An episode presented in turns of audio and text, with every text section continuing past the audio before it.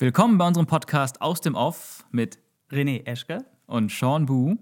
Der neue Star Wars-Film steht vor der Tür. Episode 9, der Aufstieg Skywalkers, kommt diese Woche ins Kino. Und wir wollen heute mal darüber sprechen, was wir eigentlich so für Erwartungen haben, Wünsche, Hoffnungen für diesen neuen Star Wars-Film.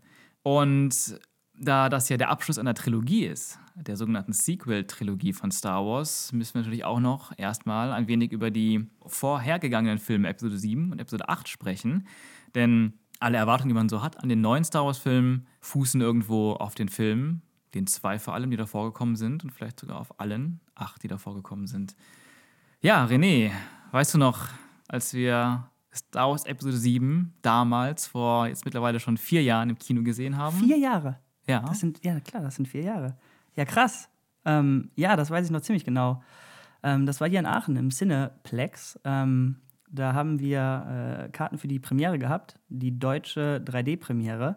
Und das Stärkste überhaupt war, dass äh, wir mit unserem guten Freund, dem Thomas Söpper, der eine wichtige Rolle in diesem Kino hatte und da Mitarbeiter war, der äh, hat uns angeboten, dass wir deinen äh, Fanfilm, The Apprentice, Darth Maul, vor der eigentlichen Star Wars Episode 7 Premiere quasi Beta testen dürfen und die leider noch nicht ganz fertige Version, aber schon so zu 80 Prozent fertig, würde ich sagen, ähm, ja, diesem Publikum zeigen dürfen und zwar nicht irgendeinem Publikum, sondern dem Publikum, was gerade unglaublich heiß darauf ist, endlich wieder Star Wars zu bekommen. Und das war, das war großartig. Also ich weiß noch ganz genau, wie, wie gehypt alle waren, als dann dein Film losging, wie, wie, wie geprustet wurde, wie gejohlt wurde, gegrölt, wie sich Leute gefreut haben, einfach jetzt, in, egal was Star Wars zu sehen, denen, denen war es egal. Und ich, der Film geht 17 Minuten, deiner? Ja. Und wie, wie war dann für dich der Moment, wo du zum ersten Mal dann deinen Film der Öffentlichkeit präsentiert hast und dann danach halt Star Wars Episode 7 geguckt hast? Ähm, ja, stimmt. Also ich hatte jetzt gar nicht mehr daran gedacht, dass da ja noch der andere Film vorher lief, aber genau. Ähm, das war ja unser, wie du sagst, unsere, unser Testscreening quasi von dem Darth Maul Apprentice Star Wars Fanfilm.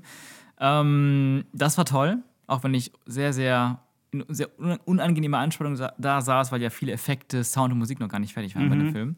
Aber das war, war toll und ich glaube, dem Publikum hat es auch gut gefallen. Ja. Ähm, also ich weiß, ich meine, ich war natürlich auch heiß, nach so vielen Jahren einen neuen Star Wars-Film zu sehen, aber ich war sehr enttäuscht von Episode 7. Also warte mal, hat er dir direkt schon im Kino nicht gefallen oder hat das Tage sacken müssen? Nee, direkt. Also es fing wirklich schon Schritt für Schritt, während der Film lief, haben mir sehr viele Sachen immer weniger auch zugesagt oder sind mir direkt missfallen während des Schauens. Ähm, ich glaube, im Großen und Ganzen zusammengefasst, es war mir einfach zu sehr Remake vom allerersten Star Wars-Film, von Episode 4. Es war für mich zu wenig Fortsetzung von Episode 6, dem Vorgängerfilm. Ähm, ich habe auch politisch gar nicht verstanden, warum wir jetzt wieder in so einer Rebellion gegen Imperium-Situation sind, wobei die drei Filme davor uns auch erzählt haben, wie sie das, wie da die Rebellen über das Imperium gewonnen haben. Und wir jetzt immer noch in der Situation sind. Es gibt nicht mal eine Erklärung, wie es dazu kam. Ähm, der Film hat sich stellenweise für mich wirklich wie eine Parodie angefühlt, durch diese Art von Metakommentaren der, der, der Characters, durch den Humor, durch diese unfassbar vielen Anspielungen auf mhm. die alten Star Wars-Filme. Ähm, Designtechnisch technisch hat mir sehr wenig gefallen im Film. Ähm, bevor ich dazu negativ werde, muss ich aber noch sagen, dass ähm, ich, dass ich viele von den neuen Figuren sehr stark fand. Also gerade auf der Seite, Seite der Guten. Ray, Finn und Poe haben mir sehr viel Spaß gemacht. Ähm, Problematisch fand ich da eher die Bad Guys, die alle wie Karikaturen von Figuren der, der, der alten Trilogie wirkten. Ähm, ah, so viel mal zum Einstieg. äh, wie war das für dich, den Film zu sehen? Ähm, ja, ich war zum ersten Mal Teil dieses riesigen Hypes. Also als ich als äh, Kind die Prequels gesehen habe, ähm, war ich nur zu Star Wars Episode 3 wirklich in der Premiere. Und ich erinnere mich leider nicht mehr so gut daran. Klar, da waren Leute, die mit Kostümen rumgelaufen sind, so, aber das war halt, okay, ich weiß, ich gehe in einen richtig geilen Kinofilm, ich mag Star Wars. Aber das war nicht so, dass ich da alle drei Tage den Trailer gucken musste, um diesen wunderbaren Millennium Falcon Shot zu sehen und so weiter. Ja. Ähm, das Internet war natürlich zum Zeit der Prequels auch noch nicht so äh, am Laufen, dass da diese Hype-Maschinen da so und der, der, der Hype-Train so am Rollen war. Und diesmal war ich halt komplett Teil des, des Hypes. Und ich weiß halt noch genau, als dann nach deinem Film, wo die Stimmung halt bombastisch war, dann dieses Logo reingefahren kam mit den Fanfaren und die Musik losging das Kino, wir hatten halt Glück, wir hatten echt, vielleicht auch wegen deines Films davor, ein Kino, was äh, sehr, sehr aktiv war. Und es wurde ja. so unglaublich hart gejubelt, geklatscht, mit den Füßen getrampelt, gepfiffen. Und ich war halt richtig, richtig gehypt, die Musik zu hören. Wir saßen halt mittendrin, wir beide, Ja. nebeneinander, mittendrin in diesem Kino. Es war einfach ein richtig geiler Moment. Ähm, und ich fand den Anfang sehr stark, wirklich stark. Äh, leider, wie du schon sagtest, kam sehr schnell dann auch die, der Moment, wo Poe, Poe Dameron, die Map in BB-8 einpflanzt und da so kniet, genau wie Leia da gekniet hat in Episode 4. Mhm. Ja, da fing es auch bei mir an, direkt der, dieser erste Impuls. Oh nein. Oh, oh. Oh oh. Oh oh. Okay, ist nett zum Abholen, aber warte mal. Nee, dann hast du nicht weiter nachgedacht, weil dann halt echt coole Momente kamen. Kylofs Introduction fand ich mega. Die Macht, mit der er da gespielt hat, es Ja. war nie da gewesen. Der Effekt, wie Poe dann an dem Laser vorbeigeführt und so weiter. Mhm. Ich fand's, ich fand's mega geil. Und dann wurde ich direkt rausgerissen durch. Uh, wer, wer redet zuerst? Redest du zuerst? Rede ich zuerst? Okay. Ach, du meinst der Humor, wo, Ja. wo Poe quasi Ja. die ernste Situation Wenn ich nämlich mit was raus- Humor überspielt. Wenn ich mich was rauspicken muss, was mich am meisten rausgebracht hat, war es tatsächlich das. Das hat mich viel mehr rausgebracht als, als äh, es ist ein Remake von 4. mhm. Ähm, ein Paradebeispiel dafür äh, ist, als Hahn äh, bei diesem obligatorischen Meeting, kurz bevor wir jetzt den weiteren Death Star platt machen, Mhm. äh, in dem Meeting Oh ja, der ernsthaft sagt, Todesstern, ja. Ja, pf, ist halt noch ein Todesstern, haben wir doch schon mal geschafft. So, das Ja. schaffen wir halt nochmal. Dass dann quasi im Skript ein Metakommentar ist und sich über die Entscheidung, die das Skript getroffen hat, lustig gemacht wird. Das fand ich heftig. Und das ging für mich schon über Humor oder Fanservice hinaus. Ja, und, und ich hatte den Eindruck, dass solche, diese Meta-Kommentare auch häufiger im Film auftauchten, gerade in Humor verpackt. Und das, ich, das ist auch so ein großes Problem, was ich mit dem Film und vielleicht auch mit dem Regisseur, in dem Fall mit J.J. Abrams hatte, dass er, es fühlte sich so an, als hätte er einen Film gemacht und die Figuren reden zum Publikum. Der Film wendet sich an das Publikum. Dieses gan- also in der Art, hey, kennst du noch? Hey, weißt du noch? Also spätestens bei, bei, äh, bei dem Ball, den Finn gefunden Ja. hat, äh, der den, Luke benutzt hat äh, zum Training. Droiden, Diese ja. kleinen Laser, die da rauskamen, spätestens da hat er es ja wirklich in die Kamera gehalten Mhm. und so drauf geguckt, äh, und jetzt werfe ich es halt weg. Ja, So. genau, genau. Und das ist halt, und, und, und, und nicht nur in den Anspielungen fand ich das so, sondern auch in der Art, ähm, ja, wie die Geschichte aufgebaut war, dieses, was ich eben schon kritisiert hatte. Wir haben schon wieder, also es wirkte so, als würde J.J. Abrams einfach diese Geschichte erzählen wollen von den guten Underdogs, diese kleine, schmächtige Rebellion oder in dem Fall Widerstand, der Widerstand gegen ein übermächtiges Imperium, gegen die übermächtigen Bösen. Und diese David gegen Goliath-Situation einfach so interessant fand und hat die einfach einfach vorausgesetzt und gesagt, das ist jetzt meine Geschichte, das ist das Abenteuer, was ich erzählen will, so ist es interessant, ähm, ohne dabei aber zu erzählen, wie man dazu kommt. Aber wieso stört dich das hier und warum hat dich das bei Episode 4 nicht gestört? Denn da hat es genauso angefangen. Richtig. Wir sehen halt das, äh, das Schiff, was, was drüber fliegt, dieser ikonische Shot. Ein kleines Schiff und ein riesiges Schiff fliegt darüber, ist das kleine Schiff. Und da hatten wir halt auch gar keine Introduction. Wir wissen ja gar nicht, wie das Empire da. Zu dem Zeitpunkt wussten wir es nicht, wie es gekommen ist. Aber ich, ich stimme dir zu, es ist ein Problem. Aber warum ist es jetzt bei Episode 7 ein Problem und bei Episode 4 nicht? Das kann ich dir sagen, also für mich zumindest. Episode 4 war der allererste Film. Das fing an und es setzt einfach voraus, dass diese Welt so funktioniert, auch wenn du sie vielleicht noch nicht ganz verstehst. Und da hatten wir zum ersten Mal in der Star Wars-Geschichte ähm, diese, diese Situation David gegen Goliath. Wie du schön beschrieben hast, die beiden Raumschiffe verbildlichen direkt die Situation. Die Guten ganz klein, die Bösen übermächtig groß und gefährlich. Spannend. Ähm, aber wir haben jetzt vor Episode 7 sechs Filme gehabt, die uns erzählen, wie das Imperium entsteht, wie das Imperium besiegt wurde. Und wir haben eben nicht eine Episode 1 einer neuen Trilogie, sondern wir haben Episode 7, eine Fortsetzung von sechs Filmen, die vorher waren, wo wir alles sehr detailliert beschrieben bekommen haben im Endeffekt. Allein der Aufstieg des Bösen. Und jetzt auf einmal hast du das Gefühl, da fehlt ein ganzer Film, wo erklärt wird, was nach die Rückkehr der Jedi-Ritter passiert.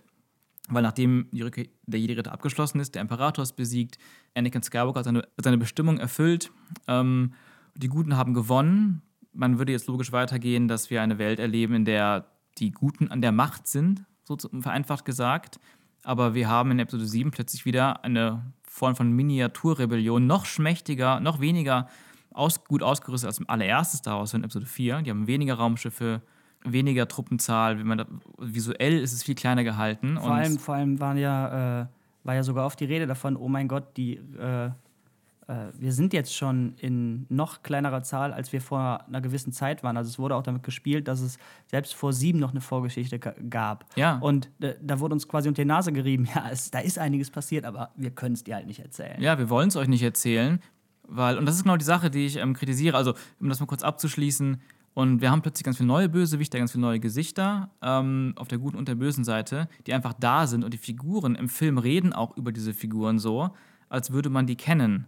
Und das funktioniert in Episode 4 als erster Star Wars-Film, weil die Leute leben in dieser Welt, ganz klar. Wenn da jemand in Episode 4 vom Imperator spricht, vom Imperium, von Darth Vader, dadurch, dass sie darüber reden, bekommst du ein Gefühl, dass diese Figuren bekannt sind, dass man weiß, dass die Personen im Universum Dinge tun und das eine Wirkung hat auf die Menschen dort, die da leben. In Episode 7 wird dann plötzlich von Leia irgendwann so expositionsmäßiger Dialog, ah, unser Sohn Kylo Ren wurde doch von, wurde von Snoke verführt zur dunklen Seite. Mhm. Und ich denke mir so, okay, Leia spricht über Snoke so, als hätten wir schon einen Film dazwischen gehabt, wo wir wissen, so. wie Leia, Han und alle anderen zu diesen neuen Figuren überhaupt stehen. Setzt voraus, dass wir alles schon wissen, aber wenn wir von 6 zu 7 gehen, dann fehlt das eigentlich komplett. Und deswegen funktioniert es nicht. Ähm, ja, und hier sehe ich halt auch einfach ähm, irgendwie ein bisschen typisch Abrams. Ich meine, ich mag Abrams als Regisseur oft sehr, sehr gerne, vor allem was Inszenierung, Bildsprache und auch Schauspielerei und angeht und die Energie, die er auch so reinsteckt in seine Figuren und, ähm, und sein Pacing ist oft auch sehr gut. Aber ich finde das, ich habe das Gefühl, J.J. Abrams ist so ein, so ein sehr, was inhaltlich angeht, eher ein oberflächlicher Mensch. Also deswegen baut er lieber die Situation auf, David gegen Goliath, Rebellen gegen Imperium, nochmal, weil das eine schöne Geschichte ist, die man erzählt, macht sich aber keine Gedanken darum, warum. Weil er sich, weil er davon ausgeht, die Leute wollen dieses Abenteuer sehen, so viel wollen die Leute gar nicht drüber nachdenken oder hinterfragen.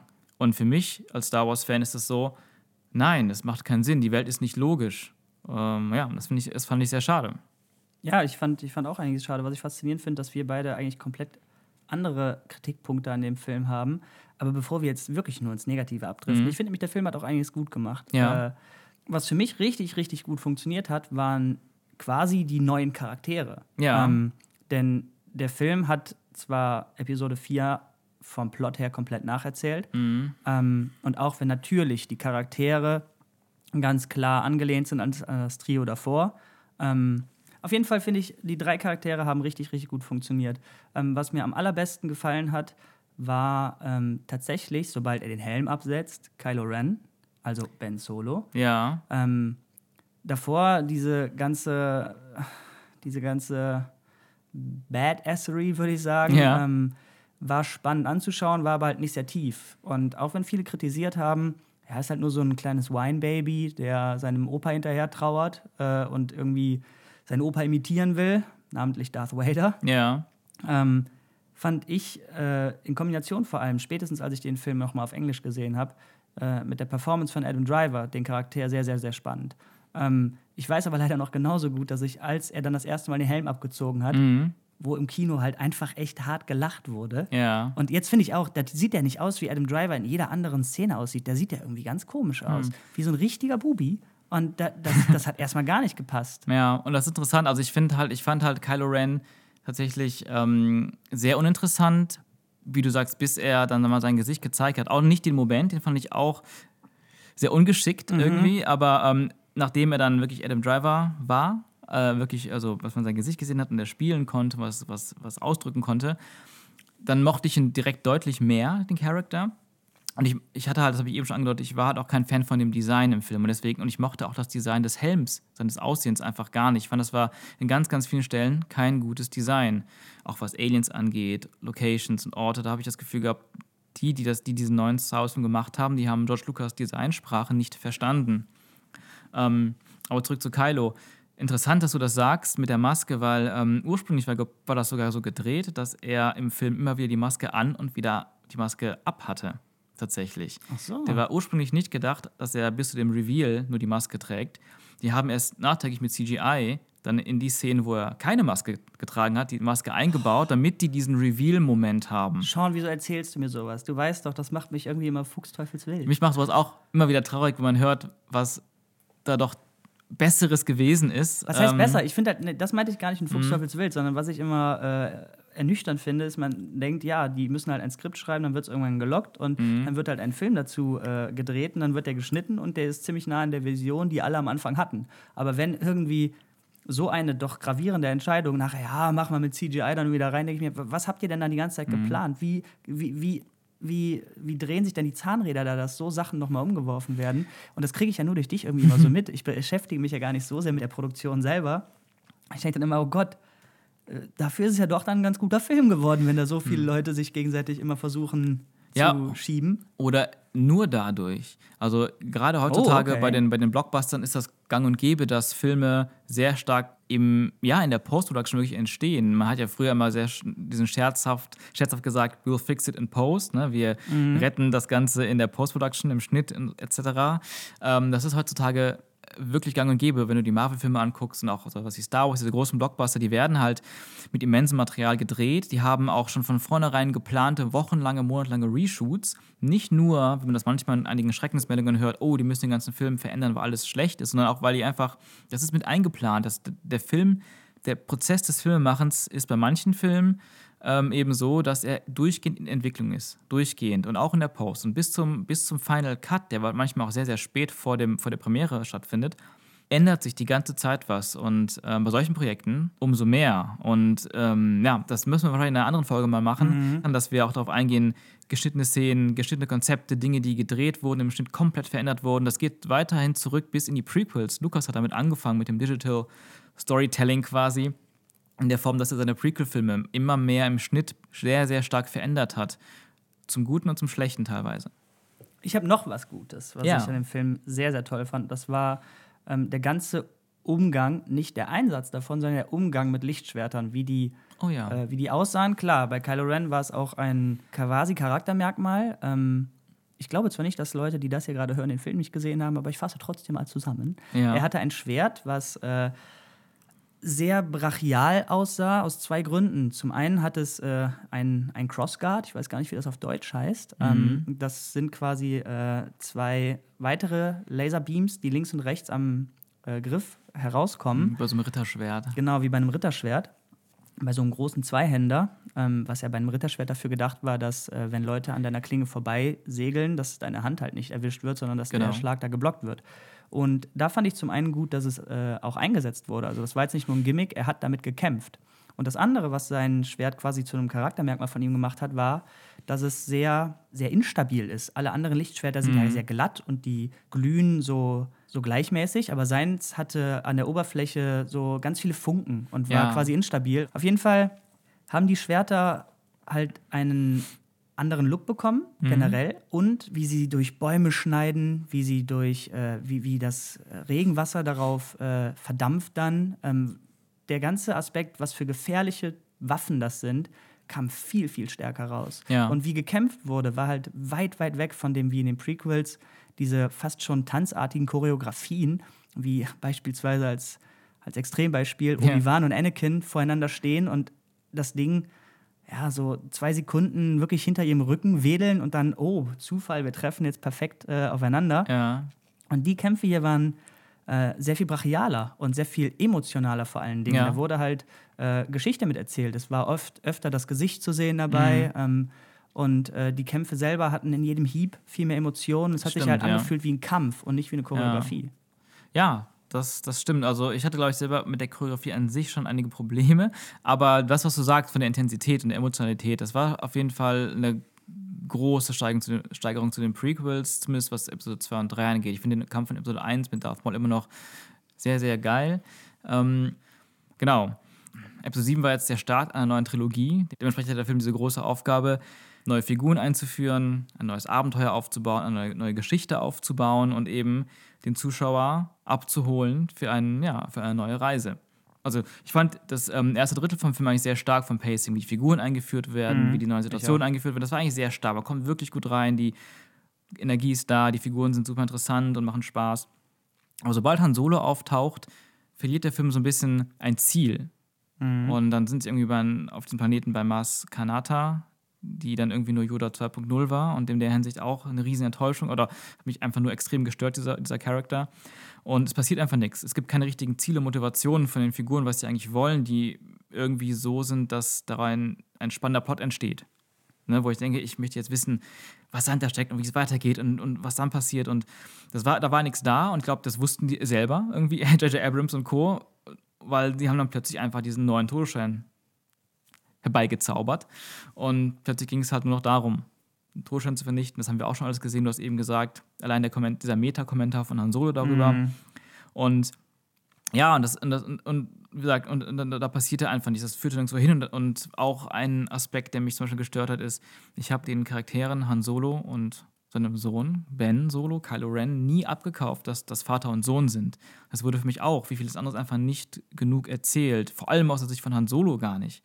Wenn er dann am Ende, ziemlich am Ende mit Lea über ihren Sohn, über deren beiden Sohn sprechen, dachte ich so, wow, ganz am Ende des Films vorm Finale nochmal so eine Exposition raushauen. Und damit halt sehr, sehr hart äh, vorausgesagt, was passieren wird, obwohl man das als Star Wars-Fan sowieso wusste, dass, äh, dass Hahn den Film nicht überleben wird. Aber gerade in dem Moment fand ich nochmal, ah, okay, ja, danke. Dann tschüss. Ich habe jetzt noch mal ein paar Minuten Zeit, um mich von dir zu verabschieden. Damit hast du bestätigt, dass es passieren wird. Es wird keine ja. große Überraschung sein. Ja, ja. Und, und das, ist, das ist auch eine Sache, die ich schade finde. Und genau, und wenn wir dann weitergehen. Ich war dann wirklich auch gar nicht, ähm, ich war wirklich einfach nicht angefixt von dieser neuen Welt, in der neuen Geschichte, die wir jetzt erleben werden. Das hat mich gar nicht mehr interessiert. Und deswegen war ich auch gar nicht so heiß auf Episode 8. Ähm, ich habe dem nicht so großartig entgegengefiebert und ähm, ich habe einfach gesagt, ja, gucke ich mir halt natürlich an, bin gespannt, aber große Erwartungen habe ich nicht. Einfach mal gucken, was passiert. Und mit dieser Einstellung war ich dann im Kino und der Film hat mich echt begeistert, Episode 8. Und ich hatte das Gefühl, dass der Film sehr viele Sachen, die mich in Episode 7 gestört haben, richtig macht, vielleicht sogar richtig stellt und zum ersten Mal eine Art, es fühlt sich zum ersten Mal für mich wie eine Fortsetzung der Geschichte an. Ähm, vielleicht kann ich das an einem Beispiel deutlich machen, ähm, wie mit Luke in Episode 8 und wie mit Han Solo in Episode 7 umgegangen ist. Luke in Episode 8 fand ich zum Beispiel super, super interessant und auch sehr stark. Es gab so die eine oder andere Sache, die mich ein bisschen gestört hat. Und ich kann auch nachvollziehen, verstehen, warum Luke sehr viel Kritik bekommen hat. Aber ich fand den Charakter so viel interessanter, weil ich fand Han Solo zum Beispiel in Episode, in Episode 7 war einfach nur Han Solo aus Episode 4. So als hätte er die 30 Jahre zwischen Episode 6 und Episode 7, als wäre da nichts passiert. Und selbst 5, Episode 5 und 6 wäre nicht passiert. Es war einfach derselbe Charakter wie damals im allerersten Star Wars-Film. Und das fand ich einfach langweilig. Klar, Harrison Ford ist immer geil. Natürlich hat er Spaß gemacht, gab beim ersten Mal gucken, aber der Charakter war langweilig. Und wie gesagt, die ganze mm. Beziehung mm. zu Kylo Ren war Oder für mich nicht Luke, nachvollziehbar, ja. deswegen war das auch leider nicht interessant. Aber Luke in Episode 8, da habe ich das Gefühl, okay, wir sind 30 Jahre später. Das fühlst du jetzt. Das fühle ich und ich will wissen, warum der so ist und mhm. was, er, was es damit auf sich hat. Und das fand ich zum Beispiel, das fand ich dann super stark. Und das hat sich angefühlt wie, jetzt wird eine Geschichte weitererzählt. Ja, ich äh, war zwar auch enttäuscht von Episode 7, habe mich aber tatsächlich nicht davon abbringen lassen, gehypt auf Episode 8 zu sein, weil ich das Gefühl hatte, ey, okay, Abrams, das musstest du jetzt machen. Du musstest äh, die richtig sichere Nummer machen. Du musstest den sicheren Weg gehen und mhm. alles, was du versuchen konntest mitzunehmen, mitzunehmen. So, ihr habt euch auf was besonnen, was funktioniert hat schon mal, okay. Aber jetzt, jetzt können die einen raushauen. Und Ryan Johnson wurde nachgesagt, hier, der traut sich was. Und ich ja. habe sehr viel Hoffnung gehabt, dass die jetzt nachdem ähm, Hahn so die neuen Charaktere eingeführt hat, jetzt können die Charaktere, die neuen, selber scheinen. Ja. Und ich kann direkt sagen, ich finde Episode 8 ist der bessere Film. Ja. Aber er hat mich weit mehr enttäuscht. Interessant. Ironischerweise. Ja. Ähm, wenn du mich jetzt fragst, welchen ich jetzt gucken möchte, möchte ich lieber 8 gucken. Okay. Aber das, was mich an dem Film so negativ denken lässt, ist, der Film hat so viel tolle Sachen gemacht und Sachen in eine Richtung gelenkt, wo ich denke, boah, da trauen sie sich was. Und hat sehr, sehr wenig davon, wenn nicht sogar gar nichts, wirklich durchgezogen. Aber mhm. da kommen wir wahrscheinlich dann später noch zu. Ja, also ich fand den Film sehr, sehr, sehr, sehr bildstark. Äh, ich fand die Cinematografie super stark, viel, viel stärker als Alles in Episode 7. Bis auf Cantobite. Cantobite ist halt ein riesen Fallout irgendwie. Also es ist wirklich, das ist designtechnisch, inhaltlich und vom irgendwie irgendeiner Form Unterhaltungswert, Spaßfaktor, das ist irgendwie eine Totalkatastrophe gewesen. Leider, weil das war eine Chance, mal eine endlich mal wieder zivilisierte Welt in Star Wars zu zeigen, wie man sie vielleicht in Prequels mehr gesehen hat. ähm, und man hat es komplett verkackt. Und ich finde auch allein von der Designsprache, und ich bin da so ein sehr, sehr, ähm, also ich stehe total auf gutes Worldbuilding. Was ich, Ich halt, was, ich, was ich halt finde, dass George Lucas in den Prequels wirklich, wirklich gut gemacht hat. Und was ich denke, Episode 7 sehr schlecht gemacht hat. Denn was haben wir in Episode 7 gesehen? Leere Wüsten, leere Wälder, leeren Schneeplanet, nochmal ein Wald. Und ähm, ich meine, ich bin selber so, ich bei dem, bei dem Star Wars Fanfilm, ne, Darth Maul Apprentice, habe ich mir eigentlich ganz am Anfang gesagt, ich möchte auf gar keinen Fall in einem Wald drehen, weil ein Wald ist immer so dieses, gerade bei Fanfilmen auch, äh, natürlich dieses, okay, wir haben kein Geld, wir haben kein Budget, Wir konnten uns nicht mehr leisten. dann gehen wir halt in den Wald. Das funktioniert immer. Und das wollte ich nicht. Und natürlich haben wir im Endeffekt doch auch in einem Wald gedreht bei Darth Maul Apprentice, einfach auch, ja, natürlich aus Budget- und Logistikgründen. Aber, du hast versucht, du hast versucht, echt den Wald nicht aussehen zu lassen wie ein Wald. Da sind Set-Extensions noch hinzugekommen, die in der Post drüber gekommen sind. Du hast die, äh, die, die Felsen viel höher gemacht, viel dichter, viel tiefer gemacht. Ja, Ähm, solche Sachen. Und ähm, ich meine, ich war sehr, sehr, sehr, sehr picht darauf, mehr als nur einen Wald zu bieten. Deswegen hatten wir auch diese Schlucht noch da drin, hatten wir diese, äh, diese Sandfläche, die wir dann in Holland gedreht haben, diese Binnendüne. Das waren auch so Sachen, der Versuch, mit dem, was wir hatten, trotzdem möglichst exotische Orte zu finden. Oder den, den Tempel am Anfang, genau, der komplett digital war, aber um was Neues zu bieten, was Exotisches, was eben nicht nur ein Wald ist. Und dann haben wir so einen 200 Millionen Dollar Film, ein neuer Star Wars Film. Der Star Wars Film steht für mich eben auch dafür, neue Welten zu entdecken, die toll designt sind. Und wir kriegen auch Wald, Wald, Wald, schon wieder eine Wüste, schon wieder Schneeplanet. In sieben jetzt. Genau. Und ähm, ja, und ich meine ja, dass Canto Bight die Chance gewesen wäre, dann mal davon wegzugehen und was, was eine spannende Zivilisation, Stadt, Welt, was Urbanes zu zeigen. Das, das habe ich sehr geliebt in den Prequels und ich liebe auch die Wolkenstadt in Episode 5 unglaublich. Ähm, also ich finde es halt, und die haben es halt auch so in der Hinsicht, was ich ganz, ganz schlimm finde, so, so in der Hinsicht falsch gemacht, dass es einfach aussah wie die Erde. Die Kostüme, die Leute, die Aliens, die rumliefen, sahen aus wie aus Doctor Who. Die Umgebung sah aus wie Monte Carlo. Das war einfach nicht Star Wars. Ja. Das fand ich ganz, ganz schlimm. Und wahrscheinlich finde ich das schlimmer. so schlimm ich das finde, finden wahrscheinlich andere Leute andere Dinge im Film. Aber ja. Ich finde genau. halt, ich finde viel, also du bist immer sehr auf Worldbuilding konzentriert und wir müssen nicht darüber reden, dass Canto Bight ein absoluter Griff ins Klo war. Aber Mhm. ich fand, klar, unterbewusst hat das gewirkt, dass das Worldbuilding da einfach nicht der Burner ist. Es hat sich halt alles, was damit zu tun hat, irgendwie out of place angefühlt. Ähm, aber was mich am meisten genervt hat beim Gucken vor allen Mhm. Dingen war, Leute, ihr spielt die ganze Zeit mit so einer Zeitkomponente, Mhm. dass ihr nicht viel Zeit habt, dass bald der Sprit weg ist, bis ihr von der First Order eingeholt werdet. Ja. Und dann war es das halt. Und ihr habt jetzt diesen krassen Plan, diesen krassen Typen auf diesem komischen Planeten zu finden, um dann da in das wichtige Schiff einzubrechen Mhm. und das alles äh, noch aufzulösen und zu regeln. Und jetzt rettet ihr ernsthaft diese Viecher? Ihr, ihr rettet diese Pferdchen? Das, das, Wobei, wobei, die haben die Pferde ja nicht gerettet, um die Pferde zu retten. Die haben die ja benutzt, um selber zu fliehen. Dabei haben sie halt auch alle, Aber alle sie- Gehege geöffnet, aber das war ja aber nicht du so. willst mir doch nicht ernsthaft sagen, also da waren, da waren genug Szenen oder Momente, wo sie zum Beispiel auf dem Balkon stehen, durch dieses Fernrohr gucken Ja. und dann hat sie Zeit jetzt zu droppen, oh, in meiner Kindheit, oh, schlimm, wie die die schlagen. Ich weiß gar nicht, was da alles erzählt wurde. Ja, ja. Aber das hat sich, der, der ganze, der ganze Akt oder der ganze Part hat sich nicht angefühlt wie, Wir okay. Wir, wir, wir müssen jetzt diesen Typen finden, wir müssen jetzt diesen Typen finden. Mhm. Und sei es dann so lächerliche Shots wie, ähm, Finn zum ersten Mal diesen Luxus sieht und sich äh, dann, da, da ist ein so ein Shot, wo die Kamera von hinten dann über diese ganzen Tische fährt Ja. und diese ganzen Aliens, die schlecht aussehen, aber halt zeigt und, und äh, Finn dann sich mitreißen lassen muss von, ähm, von Rose, weil er sagt, boah, geil hier, geil hier, willst du mich verkohlen? Ja, ich, das, das, das habe ich auch gar nicht abgekauft, weil vor allem, ich dachte, dachte auch, dass sieht das sieht auch noch so langweilig vom Design aus. Wie kann einen das abholen? ne? und, dann, und das, was du beschrieben hast, er guckt dann irgendwie so, so einem ähm, Charakter hinterher, der quasi, das war dann irgendwie eine ganz tolle Science-Fiction-Idee, der, der hatte keinen Kopf, hatte als Kopf einfach ein Hologramm eines Kopfes. Vielleicht so ein Roboterkopf, ich weiß nicht mehr genau. Aber das lief vorbei und, der, und Finn war ganz begeistert davon. Und ich dachte so, das, das, das ist doch, es gibt doch in dieser Star Wars-Welt schon so viel abgefahrenere Sachen, die wir auch in den Filmen gesehen haben. Wie kann einen das begeistern? Ähm, ja. Ehrlich gesagt, also diese, diese Folge soll natürlich keine drei Stunden gehen und ich finde, man hat Wichtigeres zu bereden als Canto Bight. Es gibt nämlich Richtig. Sachen, die schlecht sind und die gut sind und alles ist interessanter als Canto Bight. Ja, richtig. Also ich meine, ähm, klar, man könnte, sagen wir so, man könnte natürlich jetzt Schritt für Schritt sehr, sehr viele Sachen rauspicken, kritisieren, äh, rauspicken und auch positiv bewerten. Wie gesagt, ich mochte den Film, ich mochte vor allem den ganzen Plot um Luke, Kylo und Ray. Und ich muss auch sagen, ich habe ja gesagt, dass ich Kylo nicht so sonderlich stark fand für den Großteil von Episode 7. Erst ganz am Ende interessanter, als man Adam Driver gesehen hat.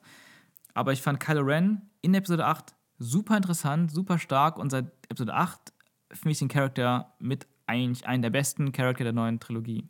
Ich war im Kino, ich, ich war ohne Mist geflasht davon, was Ryan Johnson sich, wenn er sich das ausgedacht hat, wer auch immer Mhm. sich das ausgedacht hat, diese ganze Story um Kylo und Ray, wie die miteinander interagiert haben, diese, diese, diese Connection, die da war, die Verbindung, die die beiden hatten, die war so unglaublich spannend und geil inszeniert. Und mit jeder dieser Szenen, die die beiden quasi zusammen hatten, wo sie in, man weiß es nicht, in dieser Force-Welt miteinander sich erstmal anschauen und dann sieht man aber so ein kleines Detail wie, ähm, sobald die Szene vorbei ist, äh, wo, sie, äh, wo Ray ihn anschreit, du Monster, und sie steht im strömenden Regen und er ist in so einem Hangar, Ja. auf jeden Fall überdacht. Und als die Szene vorbei ist, sieht man, dass seine Hand vor Wasser tropft. Oh, Oh, ja. wo kommt denn dieser Regen her? Du bist ganz offensichtlich in einem, äh, in einem trockenen Raum. Mhm. Und das wurde auch äh, gespiegelt mit, als von Ray zu ihm rübergeschnitten wurde, war in seinem Hintergrund, da wo bei Ray quasi so ein kleiner Wasserfall an Tropfen war, Ja. war bei ihm ein Wasserfall an Funken. So. Ja, ja. Das war großartig. Das, und dann aber noch der, ist noch einen Schritt weiter gegangen, als er wirklich eine nasse Hand hatte. Und man dachte, warte mal, das ist nicht nur eine gedankliche Verbindung, die können sich, Da ist was Physisches. die können sich dann auch noch vielleicht anfassen. Und ich so, "Ah, das kann ja jetzt nicht sein. Und die, in der nächsten Szene passiert genau das. Die beiden fassen sich an und dann ist halt diese, diese übertriebene Explosion, wo ich jetzt immer noch nicht weiß, ob die von den beiden kommt oder ob Luke die quasi hervorgerufen Achso, ich dachte, hat. das wäre Luke. Ich dachte, das ist, weil die beiden jetzt da was gemacht haben, was noch nie zwei Jedi zuvor gemacht haben. Mhm. Ja. Und diesen Teil fand ich, also ich habe ohne Mist, mein Mund war offen im Kino. Ich dachte, boah, endlich, endlich, die trauen sich was. Das ist, das haben wir noch nie gesehen, sowas. Und dieses ganze, wir, wir, wir, äh, wir beherrschen die Galaxie zusammen. Wir, wir machen nicht mehr, dass Gut und Böse existiert. Dass, dass Ryan Johnson damit gespielt hat, das, worum es ja bei Star Wars immer ging, Ja. schwarz gegen weiß, gut gegen Ja. böse, ähm, der will das auflösen. Ich fand das so unglaublich spannend und darum, darauf wollte ich ja eben hinaus. Mhm. Deswegen bin ich so viel enttäuschter von dem Film. Als all das innerhalb von gefühlt 15, 20 Minuten einfach das Klo runtergespült wurde. Das dann doch. Wie, wie meinst du Klo, Klo runtergespült? Ich meine, Luke, wenn du dir Luke zum, äh, schon mal anschaust, Mhm. ähm, er redet davon, die Jedi müssen enden, ich will dich nicht ausbilden, der ganze Quatsch macht keinen Sinn. Und der Typ macht dann in relativ kurzer Zeit ein 180 und er bildet sie aus, er gibt ihr alles, was sie braucht und dann macht er am Ende den Helden und äh, rettet nochmal die Welt. Und das andere ist, dass äh, die ganze Zeit aufgebaut wurde, ey, wir, wir, wir machen diesen, diesen grauen Jedi und die haben diese tolle Schlacht zusammen, diese geile Szene mit Snoke, wo die dann zusammenarbeiten und zeigen, ey, da ist irgendwas, wir wissen nicht was, aber es funktioniert. Und dann aus dem Nichts sagt sie für mich unverständlich, nö, doch nicht. Als er ihr sagt, ey, gib mir, ne, gib mir die Hand, und dann kommt dieser fast schon Slapstick-Moment, wo sie beide um das Schwert kämpfen, das Schwert zerbricht und keine zehn Minuten später im Film fliegt sie, rettet ihre Freunde und, äh, und tötet einfach viele Menschen. Das, Menschen? Menschen halt, die, Achso, die, achso, die, ich die meine, du meinst, jetzt- okay, ja gut, aber ja, es sind doch quasi Menschen. Nee, nee, das klar, hat, damit hat Menschen. sieben ja gespielt, Mhm. dass das, ey, Stormtrooper können Blut haben, das sind Menschen. Warum sollten denn jetzt die, die, was sind das eigentlich für Trooper, die die TIE Fighter fliegen, die Schwarzen? Äh, das sind auch, ja, Ja, Piloten. das, ja. Sind, das sind genauso Menschen. Ja, Und wobei- sie wobei, du- jubelt, Mhm. als sie die halt tötet. Obwohl sie noch keine zehn Minuten zuvor Ja. so einen emotionalen Moment hatte, äh, dass ihr quasi Seelenverwandter, äh, der sie ja so schnell auffühlen konnte, ähm, ja, dass, das, dass die Verbindung halt irgendwie doch nicht so funktioniert hat. Und da, da war so ein schneller Ja. Cut und so ein, ein starker Umschwung, wie sie vor zehn Minuten drauf war und jetzt, das hat mich total rausgebracht. Ich habe ihr nicht Interessant, ja. abgenommen, als sie gejubelt hat mit, wow, wir haben sie getroffen, wir retten noch mehr von unseren Freunden. Ja, vielleicht ist das, das war vielleicht ein bisschen krass, dieser Switch am Ende dann zu dem Action-Part, aber wenn du sagst, wir haben jetzt schon gelernt in Episode 7, dass äh, Stormtrooper irgendwie Menschen sind, das, damit beziehst du ja auf Finn, der als Stormtrooper Ja anfängt. klar, das, ne? sag's gerne. Das haben die natürlich sofort verschissen. Also das haben sie dann, aber das haben sie in Episode 7 ja schon Genau. direkt äh, wieder widerlegt, als äh, Finn dann direkt in der Flucht auch anfängt, auf Stormtrooper zu schießen, so als wenn sie plötzlich doch nicht mehr seine Aber Kollegen das, das, um da muss man ja nochmal differenzieren. trauert. Es ist nicht nur so, dass. Äh, ähm, also, es war nicht nur so, dass ja, Stormtrooper sind auf einmal Menschen und dann werden Menschen halt getötet. Das passiert halt. So. Das Ja. ist Krieg, das heißt Star Wars. Aber was mich daran halt noch mehr gestört hat in Episode 7, was fast schon lachhaft war, Mhm. ähm, er ist aufgefallen, ähm, weil er nicht töten wollte. Er war in seiner ersten Mission Ja. und möchte keine Menschen töten. Könnte man jetzt sagen, keine unschuldigen Menschen. Und keine, wahrscheinlich wieder zehn Minuten später, tötet er aber seine Kameraden. Er hat sich ja schon in, dem, in der Schlacht, wo er sich nicht, äh, wo er sich entschieden hat, nicht zu töten, Mhm. ähm, hat er sich um seine Freunde quasi gekümmert, mit denen er durch, äh, durch, die, äh, durch die Ausbildung da gegangen Ja. ist. Und bei seiner Flucht schießt er richtig, richtig viele von denen ab. Also Ja. er, das Ganze wird gestartet, weil er nicht töten will und dann tötet er seine Freunde. So das, und lacht dabei halt. Ja, das ist ja, genau. Und ich glaube, das ist einfach vielleicht ein grundlegendes Problem, ähm, was äh, vielleicht in dieser vereinfachten Star Wars-Welt gut gegen böse halt stattfindet, aber auch generell in vielen Blockbustern dieses, du baust nur eine Beziehung zu den Leuten auf, die dir vorgestellt werden und nahegebracht werden und auch dadurch ein moralisches Bild. Aber sobald du dich davon entfernst und distanzierst und plötzlich eine Masse von Leuten siehst, ist der Bezug, die Empathie weg und du kannst wieder ganz einfach moralisch begründen, hey, das sind doch die Bösen, die können wir abschießen. Das habe ich schon in ganz vielen Hollywood-Filmen in den letzten Jahren gesehen. Das hat mich sehr oft sehr geärgert. Aber war es dann da auch, war das dann da auch ein, ein ganz wichtiger Character-Trait quasi von demjenigen Charakter, der das dann gemacht hat? Also bei Finn war das ja was Bezeichnendes. Das hat ihn in die Story Mhm. reingeholt. Unabhängig davon, einfach nur, wie man Moral da, wie man moralisch an solche Sachen rangeht. Wer darf sterben, wer darf nicht sterben, wo kann man, darf man jubeln, wo darf man nicht jubeln. Aber vielleicht gehen wir auch zu weit gerade von Star Wars raus. Ähm, das ich fand, ich, ich finde den Punkt generell, ich will mal an den Punkt anknüpfen, wo du eben warst. Der Hauptaspekt war ja, dass Ray und Kylo sich immer mehr annähern. Und ähm, ich will jetzt gar nicht sagen romantisch annähern, aber als Person und auch von irgendwie Gefühl von ihren Zielen vielleicht annähern. Äh, als Menschen, Ray möchte Kylo auf ihre Seite ziehen, Kylo möchte Ray auf seine Seite ziehen. Ja. Und du sagst, dich hat es dann einfach krass enttäuscht, dass Ray dann sagt, oh doch nicht. So schnell. Mhm. Aber ich würde dagegen halten, also sagen wir so, ich, ich, ich, fand, ich fand auch, im Nachhinein habe ich auch gedacht, es wäre irgendwie interessant gewesen zu sehen, Ray geht mit Kylo mit, das wäre mal ein Twist. Und das wäre mal ein krasser Cliffhanger für Genau. diesen Film gewesen. Ein Film, der nämlich wirklich, wirklich als, als großes Problem, finde ich, auch hat, dass er eben keinen Cliffhanger hat, wo du danach wirklich denkst, okay, jetzt muss ich wissen, wie es weitergeht. Und ähm, das finde ich halt auch irgendwo schade. Aber ich fand das auf jeden Fall nicht so schlimm wie du. Vor allem, wenn ich jetzt darüber nachdenke, finde ich es sehr unlogisch und unrealistisch, wenn Ray sich Kylo angeschlossen hätte. Denn Ray ist im Moment ja so, hey, hey, hey, wir haben jetzt zusammen gekämpft, Kylo ist auf meiner Seite, wir müssen jetzt unsere Freunde retten, oder meine Freunde retten, die da draußen alle sterben. Und Kylo ist und bleibt eiskalt böse. Der wird kein grauer Jedi, der hat auch nie vor, ein grauer Jedi zu sein. Sagt zwar, weg mit den Sith, weg mit den ähm, Jedi. Das ändert nichts daran, dass er durch und durch böse ist da und sagt, nee, wir lassen die alle sterben. Natürlich sagt dann Ray, nein, ich bin nicht der Mensch, der die sterben lässt, ich bin der Okay. Mensch, der die rettet. Und deswegen bin ich nicht bei dir und ich bin jetzt weg. Und dann rettet sie die Leute. Pass auf, okay. Ja, ich stimme dir zu. Problem ist halt, dass wenn du mir das die ganze Zeit so schmackhaft machst mit, ey, vielleicht ein grauer Jedi oder nicht und du deliverst halt gar nicht drauf, dann frage ich mich, warum überhaupt in die Richtung gehen? Denn hat Das es, irgend- hat es irgendwas mit Ray jetzt gemacht im Nachhinein? Hat ihre Erfahrung mit Kylo irgendwas an ihr geändert? Ich meine, wir wissen generell nichts von ihrer Vergangenheit, gar nichts. Und ich will Ja. jetzt gar nicht davon reden, wo sie die Macht her hat und so. Okay, ist die Macht. So, ich will gar nicht ja. darüber reden, sind ihre Eltern wirklich äh, niemand. So, da- das ist ja alles egal. Aber der Film hat mir gesagt, boah, hier, guck mal hier, ich baue dir was auf und ich mache nichts damit. Ja, das ist äh, auf jeden Fall berechtigte Kritik, aber die Sache ist auch, wir wissen halt noch nicht, wo es hinführt.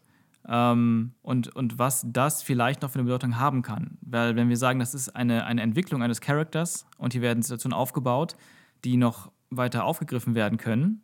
Ähm, also, ich denke, gerade zum Mittelteil ist am schwersten zu beurteilen, bevor die Trilogie abgeschlossen ist.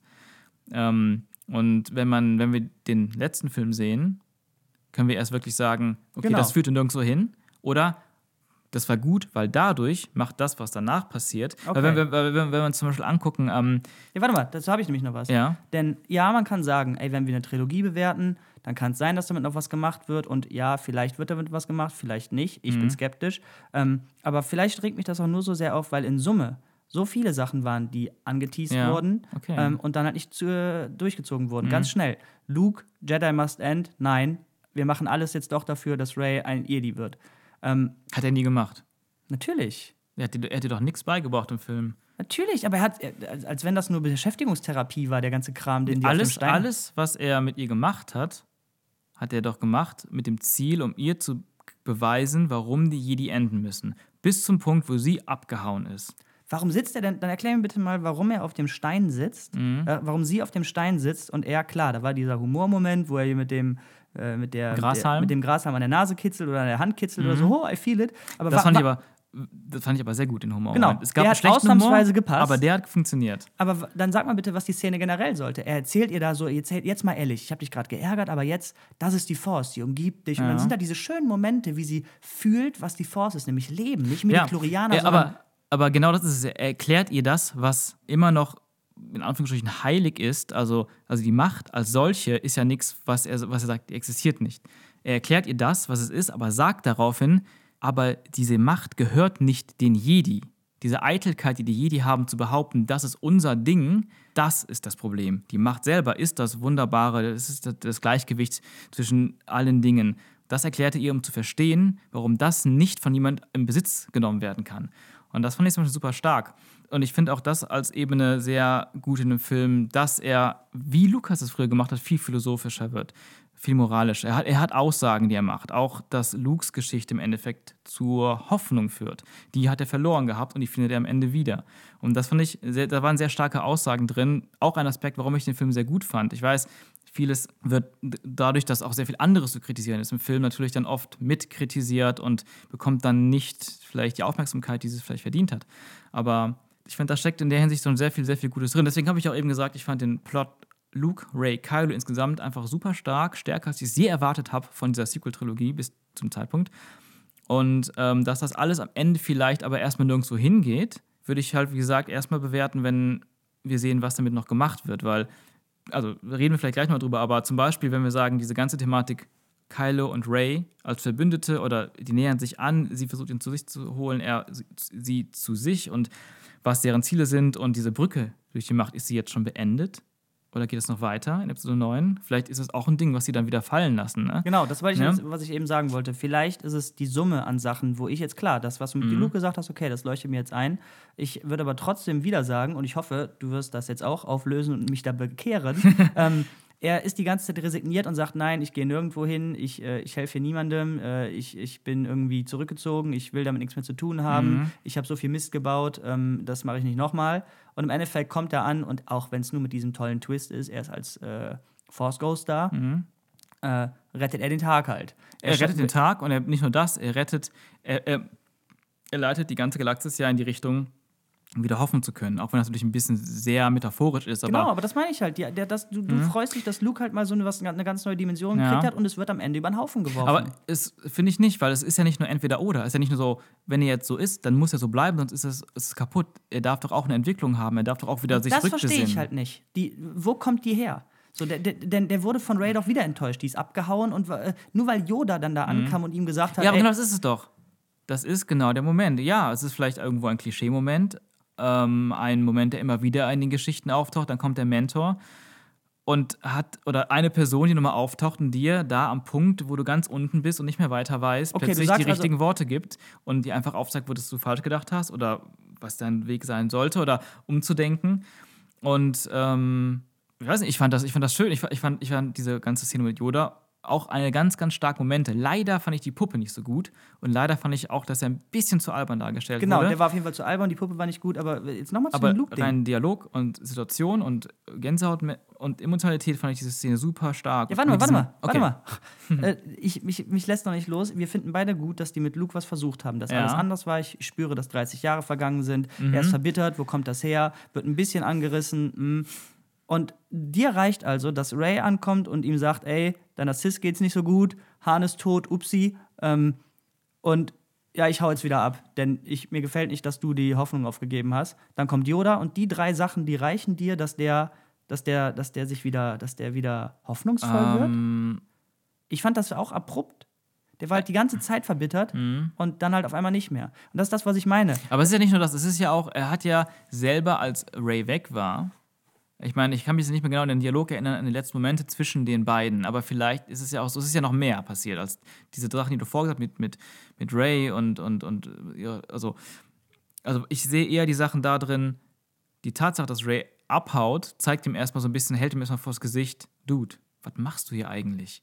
Ein Punkt. Zweiter Punkt, er, bevor das auch mit Yoda kommt, oder war es danach? Nee, das muss davor gewesen sein, hat er Kontakt mit Leia. Er weckt sie ja irgendwie wieder auf, aus ihrem Koma. Da gibt es irgendeinen Moment, und das, da ist ja schon was passiert, dass er plötzlich rückbesinnt, hey, was, was mache ich hier eigentlich? Meine Freunde sind da draußen und brauchen mich vielleicht. Gut, das wurde nicht erzählt. Aber es gibt trotzdem eine Connection zu Leia, die er vorher die ganze Zeit nicht aufgebaut hat. Ähm, das ist schon mal ein Punkt. Dann, wer weiß, vielleicht motivierte ihn ja auch dieser ähm, starke Gedanke von Ray, die ganze Zeit zu sagen, ich kann Kylo zurück zur guten Seite bekehren, so wie er es mit Anakin gemacht hat. Hätte man vielleicht auch mal aussprechen sollen, das Ding, aber ähm, im Film. Aber Ja, dann wäre ihm wieder nachgesagt worden, oh je, oh je, kopiert, oh, kopiert. Vielleicht, aber die Sache ist halt, das sind alles Sachen, die das auslösen können. Also schon so kleine Hints geben, also auch, also beziehungsweise in ihm was auslösen. Sie ist ja so, so, so verbissen darauf gewesen, dass sie so überzeugt gewesen, Kylo zurückzuholen. Ja, es ist halt, es ist halt so diese klassische Sache. Okay, der okay, pass Held, auf, der letzte Punkt. Der letzte Punkt, der, worauf ich die ganze Zeit hinaus will, ist, vielleicht hast du in jedem einzelnen Punkt recht, aber in der Summe, ich möchte halt auch gerne den Film bewerten und nicht Ja. nur die Trilogie. Und Ja, ja. dann die ganzen Sachen, die aufgebaut werden und die dann wieder einfach rückgängig gemacht Mhm. werden, wo du sagst, das macht im Einzelnen vielleicht überall Sinn. In der Summe scheint es mich zu stören. Ist jetzt eine Theorie von mir, ich kann es nicht sagen. ja, aber, aber- das, das stimmt stimme ich auch zu, ja. Was ist denn mit dem letzten Punkt, den ich jetzt gerade noch aus dem Gedächtnis nennen kann? Ja. Und zwar, äh, Yoda verbrennt die Bücher. Und ich denke, boah, krass, hat er nicht gemacht. Ja, hat er auch nicht. Ray, Ray hat sie einfach mitgenommen. Ja. So, das ist wieder so ein Ding, was sich in die Reihe einreiht. Ähm, oh, ich traue mich was. Nö, doch nicht. Aber was, was ist daran, daran, daran getraut? Die Bücher sind doch irrelevant. naja, wieso? Der, erst, genau, er sagt ja, die Bücher, hast du die überhaupt gelesen, Luke? Mhm. Er so, äh, shit, nee, aber das sind ja auch echt lange Bücher. So, Nee, nee, nee, er sagt, er hat sie gelesen, aber äh, Yoda sagt von wegen, ja, aber ähm, das sind keine Page-Turner. Also, ne, er sagt Genau, quasi, die Bücher Yoda sind sagt, die nicht sind- so wichtig, die Genau, Bücher. das meine ich nämlich.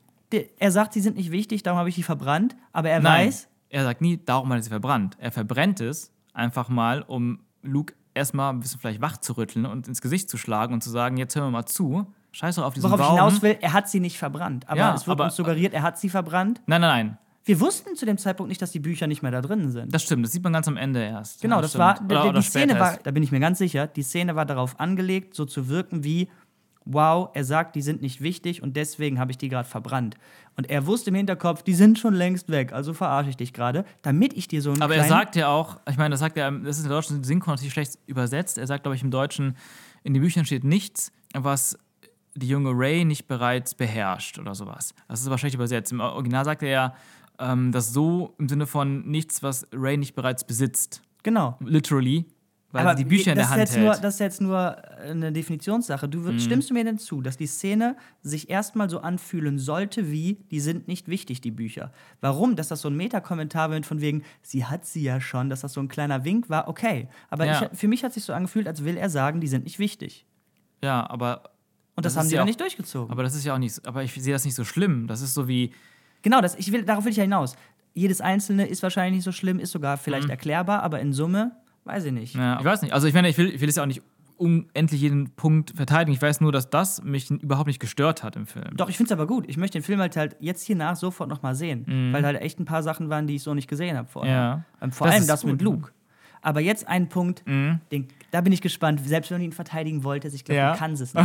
Denn da ist eine Sache in Star Wars Episode 7 gewesen, Ja. die ich unglaublich toll fand. Okay. Und die hat Episode 8 wirklich das Klo runtergespült. Ja. Und zwar die Beziehung zwischen Finn und Ray. Ah, ja. Die hat angefangen in sieben wie sowas sehr Holpriges. Ähm, er hat diese schlechten Witze gemacht mit, "Ah, hast du einen Boyfriend? Mhm. Ähm, und da habe ich schon gedacht, oh nein, wird das jetzt hier, soll das so eine Liebesgeschichte werden? Soll das so eine Han-Leia-Kiste werden? Ja. Und es hat gar nicht so lange gedauert, bis Ray und er eine sehr, sehr platonische Freundschaft hatten, wo auch keiner mehr was anderes wollte. Nämlich hat es dann angefangen, also ich habe es zumindest da sehr stark gemerkt, als Finn äh, bei Mars Kanata, Mars Kanata, Mars Ja, Kanata ähm, abhauen wollte. Und Ray so, nee, ey, bleib hier, wir haben doch jetzt hier, wir, wir müssen BB-8 dahin bringen, das ist jetzt wichtig, ich dachte, wir machen das zusammen. Und er so, ich, ich will, aber das, das geht nicht, komm du bitte mit mir. Das hat sich sehr authentisch und platonisch angefühlt. Und Ja. dann natürlich der, der, der Climax von dieser Geschichte, als ähm, Ray ihn umarmt, als äh, Han und Finn sie holen wollten. Und Finn so, wow, okay. Und er erwidert die Umarmung, erst war er überrascht und dann diese die so, das hat noch niemals jemand für mich gemacht. Und sie war einfach wirklich berührt davon, dass sich jemand um sie gekümmert hat, Ja. was sie einfach noch niemals hatte. Ah, stimmt, weil sie keine Familie hatte. Oder Und das wurde dann Freunde natürlich, Hatte. das Mhm. wurde dann äh, gekrönt mit äh, dem Abschluss, als sie in ihrer neuen äh, Klamotte, kurz davor äh, auf dem Weg zu Luke zu sein, ihm mit seiner Verletzung, wo er quasi in einer Art Koma lag, einen Kuss, einen echt schönen Kuss auf die Stirn gibt Ja. und sagt, wir werden uns wiedersehen, mein Freund. Ja. Ich glaube da ganz fest dran. Ja. Und dieser letzte Satz, den die beiden quasi miteinander gewechselt Mhm. haben, da wurde nichts draus gemacht Ja. in Episode 8. Er hat natürlich in Episode 8 den Drang, sie zu suchen, sie zu finden und Mhm. das ist ein großer Motivator, wird dann natürlich auf Kantobite wieder eine absolute Nebensache. Ja. Ähm, aber als sie sich dann endlich sehen, haben sie zwar eine sehr innige Umarmung, aber die wechseln kein Wort. Und Stimmt. als sie dann im Falken sitzen, redet er mit seiner tollen neuen Freundin im Hintergrund, während Poe sagt: Hey, wer bist du eigentlich? Ich bin Ray. Cool. Ende des Films. Ja. Die wechseln keinen einzigen Das ist wirklich Satz. schade. Da, und die sitzen dann nicht zusammen. Also die, die, die Umarmung, die gab es, Mhm. aber danach wurde, wurde nichts daraus gemacht. Ja. Und das fand ich, das fand ich, das hat mich wirklich gestört. Richtig, Ja. richtig gestört. Ja, das stimmt. Ich stimme dir absolut zu. Ich finde das auch schade. Ich finde auch generell, dass Finns Rolle in Episode 8 auch, die war einfach nicht so geil. Die war einfach ähm, deutlich Ja. schwächer als Episode 7. In Episode 7 mochte ich Finn richtig gerne. Und ähm, ja, das ist irgendwie eine Sache, die vielleicht, ähm, ja, ich will es auch gar nicht irgendwie erklären, ne? aber das ist eine Sache, die scheinbar dem Regisseur Ryan Johnson, und der hat es auch geschrieben, scheinbar nicht so wichtig Hat war. er komplett alleine? Ja, komplett geschrieben und komplett Regie. Okay. Episode 7 war ja ähm, Abrams auch geschrieben, zusammen mit Lawrence Kasdan, der auch Episode 5 und Episode 6 damals geschrieben hat und den Han Solo-Film. Und ja, scheinbar war ihm das einfach nicht so wichtig. Und das finde ich auch schade. Ich meine, natürlich, ich, klar, die Inspiration ist klar bei Episode 5. Und die Mittelteile bei Star Wars waren ja immer schon so, dass die Helden getrennt sind. In Episode 8, äh, Episode 5 war Luke allein unterwegs auf Dagobah. Und jetzt auf Cloud City haben die, hat er sie, die anderen nie wieder gesehen. Ne? Obwohl die sich am Ende ja theoretisch treffen können. Ganz am Ende wurde er gerettet. Und in Episode 2 hast du auch Anakin's Story getrennt von Obi-Wan's Story bis zum Ende. Wobei Lukas immer noch geschafft hat, zumindest am Anfang und am Ende diese Gruppe in diesen Mittelteilen zusammen zu agieren. Die fangen zusammen an, trennen sich. Am Ende kommen sie irgendwie nochmal zusammen und das fehlte dann auf jeden Fall. Ähm, ich meine, klar, die Situation war, dass Ray weg ist und Finn bleibt ähm, bei den Rebellen, muss verarztet werden. Das heißt, am Anfang sehen sie sich sowieso nicht. Das könnte höchstens am Ende passieren. Hätte man natürlich auch ganz anders aufbauen können und schreiben können, ne? dass das am Ende ein anderes Finale ergibt, wo die dann auch zusammen nochmal als, zumindest als Duo, äh, Ich weiß unterwegs nicht, sind. wahrscheinlich hätte mir auch ein, ein Wort oder ein Satz gereicht. Ich habe auch gedacht, das mit Poe, also Mhm. der Moment mit Poe, den hättest du auch in Episode 9 stecken können. Du hättest Ja. die beiden sich auch Hätte in irgendeiner Weise kennenlernen können, Episode 9. Und der Moment, wo sie dann das erste Mal nach dieser Umarmung um Falcon Mhm. sitzen, der gehört in meinen Augen ganz klar Finn und Ray. Ja. Und den haben sie nicht gegeben und die haben die auch danach nicht gegeben. Ja. Ähm, meinst du, der wurde gedreht oder ist das einfach nie a thing gewesen? Das ist eine gute Frage. Also, ich stimme dir absolut zu. Und ich habe mir auch immer, immer so gedacht, im Nachhinein, warum hat man nicht einfach, das ist auch nicht schwer, die ein bisschen reden lassen, ein bisschen updaten lassen, ein bisschen, vielleicht nicht mal, dass man das genau hört, dass man vielleicht aus der Sicht von Poe oder von Leia, die sich unterhalten über irgendwas, sieht, wie die im Hintergrund, oder wie die rüberblicken und die sind sich unterhalten und irgendwann ruft Leia Ray zu sich und dann werden die unterbrochen und dann geht vielleicht Finn zu Rose und guckt, wie es ihr geht. So war es halt, ne? Dass du das hast. Vielleicht wurde es gedreht, vielleicht wurde es nie gedreht, aber was, was interessant ist, das ist ganz witzig, das wird dich jetzt wahrscheinlich richtig ärgern. Oh oh. Für Episode 9 war ja ursprünglich ein anderer Regisseur geplant, ne? Colin Trevorrow, der ja auch diese Jurassic World gemacht hat, den fand Ja, ich ganz, ganz, ganz her, furchtbar. oder? genau, aber er war immerhin zu einem gewissen Grad noch beteiligt, hat Skript geschrieben, die haben ja schon einige Designs gemacht und so. Und das war das Einzige, was Colin Trevorrow von Ryan Johnson wohl erbeten hat. Er soll ihm bitte eine Szene einbauen am Ende, wo Poe und Ray sich kennenlernen. Oh, was? Und das hat er auch gemacht. Ja, Also- so, so plump. Ja, so, da, ja. da war ja nichts hinter. Das war ja auch Das genau war- so inszeniert. Hi, wer bist du? So, Ja. Ray, hi, Ja, Poe. Fertig. ja, das stimmt. Aber wo du, wo du das gerade ansprichst, ähm, den, diese Sache, diese Freundschaft zwischen Finn und Ray und generell das äh, klassische Trio irgendwie, das bis jetzt noch nicht so wirklich funktioniert hat, das können wir halt im neuen Film vielleicht wiedersehen. Ich gehe davon aus, sehr, sehr stark davon aus, dass wir das wiedersehen werden. Und das, ich finde es interessant, dass der einzige Setup, den der Regisseur, Regisseur vom letzten Film wollte, in diesem Film, dass es nur dieser Moment zwischen Poe und Ray war, wo ich mir denke, müsste nicht eigentlich in einer Trilogie viel, viel mehr aufgebaut werden in Episode 8 für eine Episode 9. Denn das hat mir nämlich auch gefehlt. Ich meine, wie gesagt, es gibt noch ganz viele andere Punkte, über die man reden könnte, aber mal ganz grundlegend gesagt, finde ich, dass einfach zu wenig aufgebaut wird, was, was storymäßig jetzt im nächsten Film weitergeführt werden kann. Natürlich gibt es Charaktersachen und auch wie zwischen Kylo und Ray ist einfach das Stärkste, was noch aufgebaut ist, was weitergeführt werden kann und muss. Aber was machen die Bösen? Was sind deren größeren Pläne? Oder die Guten?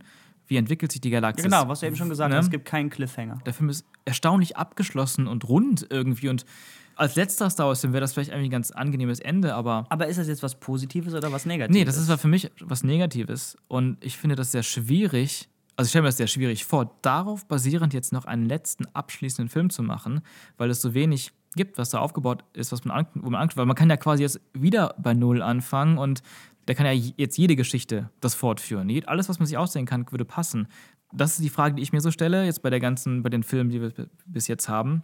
Es wurde noch gar nicht so viel erzählt ähm, in 7 und 8. Also die, die Frage, die ich mir stelle, ist, bis jetzt, wo ist der narrative Sinn oder Wert der ganzen Trilogie? Und wenn jetzt Episode 9 noch so viel hinzugeben soll, dass man wirklich sagen kann, oh ja, das war wirklich eine, eine große, Nee, tolle es Geschichte, ist die Frage erstmal, ob er es überhaupt kann. Und dann muss ja noch unfassbar viel in Episode 9 passieren, was Ja. irgendwie in Episode 7 und 8 bis jetzt etwas versäumt wurde. Oder also es vielleicht ist, es ist auf jeden. Fall eine super schwere Aufgabe. Ähm, selbst, wie du schon sagst, wenn der Film das versuchen sollte, wird er es auf keinen Fall hinkriegen. Ich meine, guck dir mal Episode 4 an.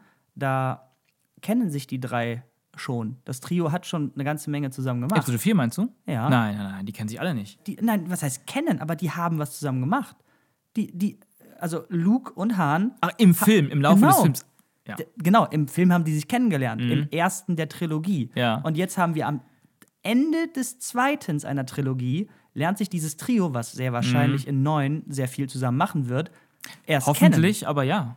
kennen. Also, wenn man, wenn man wieder Mhm. den, den, äh, den Spiegel zu Episode 6 nimmt, dem dritten Teil der Trilogie, äh, werden sie wahrscheinlich viel zusammen machen. Mhm. Ja. Die Trailer sagen auch, äh, dass sie sehr viel Mhm. zusammen machen werden. Und dann baut die Beziehung auf jetzt bis jetzt äh, zwei Wortwechseln auf. Ja. Und äh, das alte Trio hatte in Episode 4 halt schon sehr viel miteinander Ja, zu tun. ja. Mhm. Das heißt, da war es dann nicht so schlimm, dass sie in Episode 5 getrennt wurden, weil die sich halt wenigstens schon kannten. Und das ist jetzt das nicht stimmt. der Fall. Das ist richtig. Dazu muss man natürlich auch sagen, dass Poe ja auch ursprünglich gar nicht geplant war. Ne?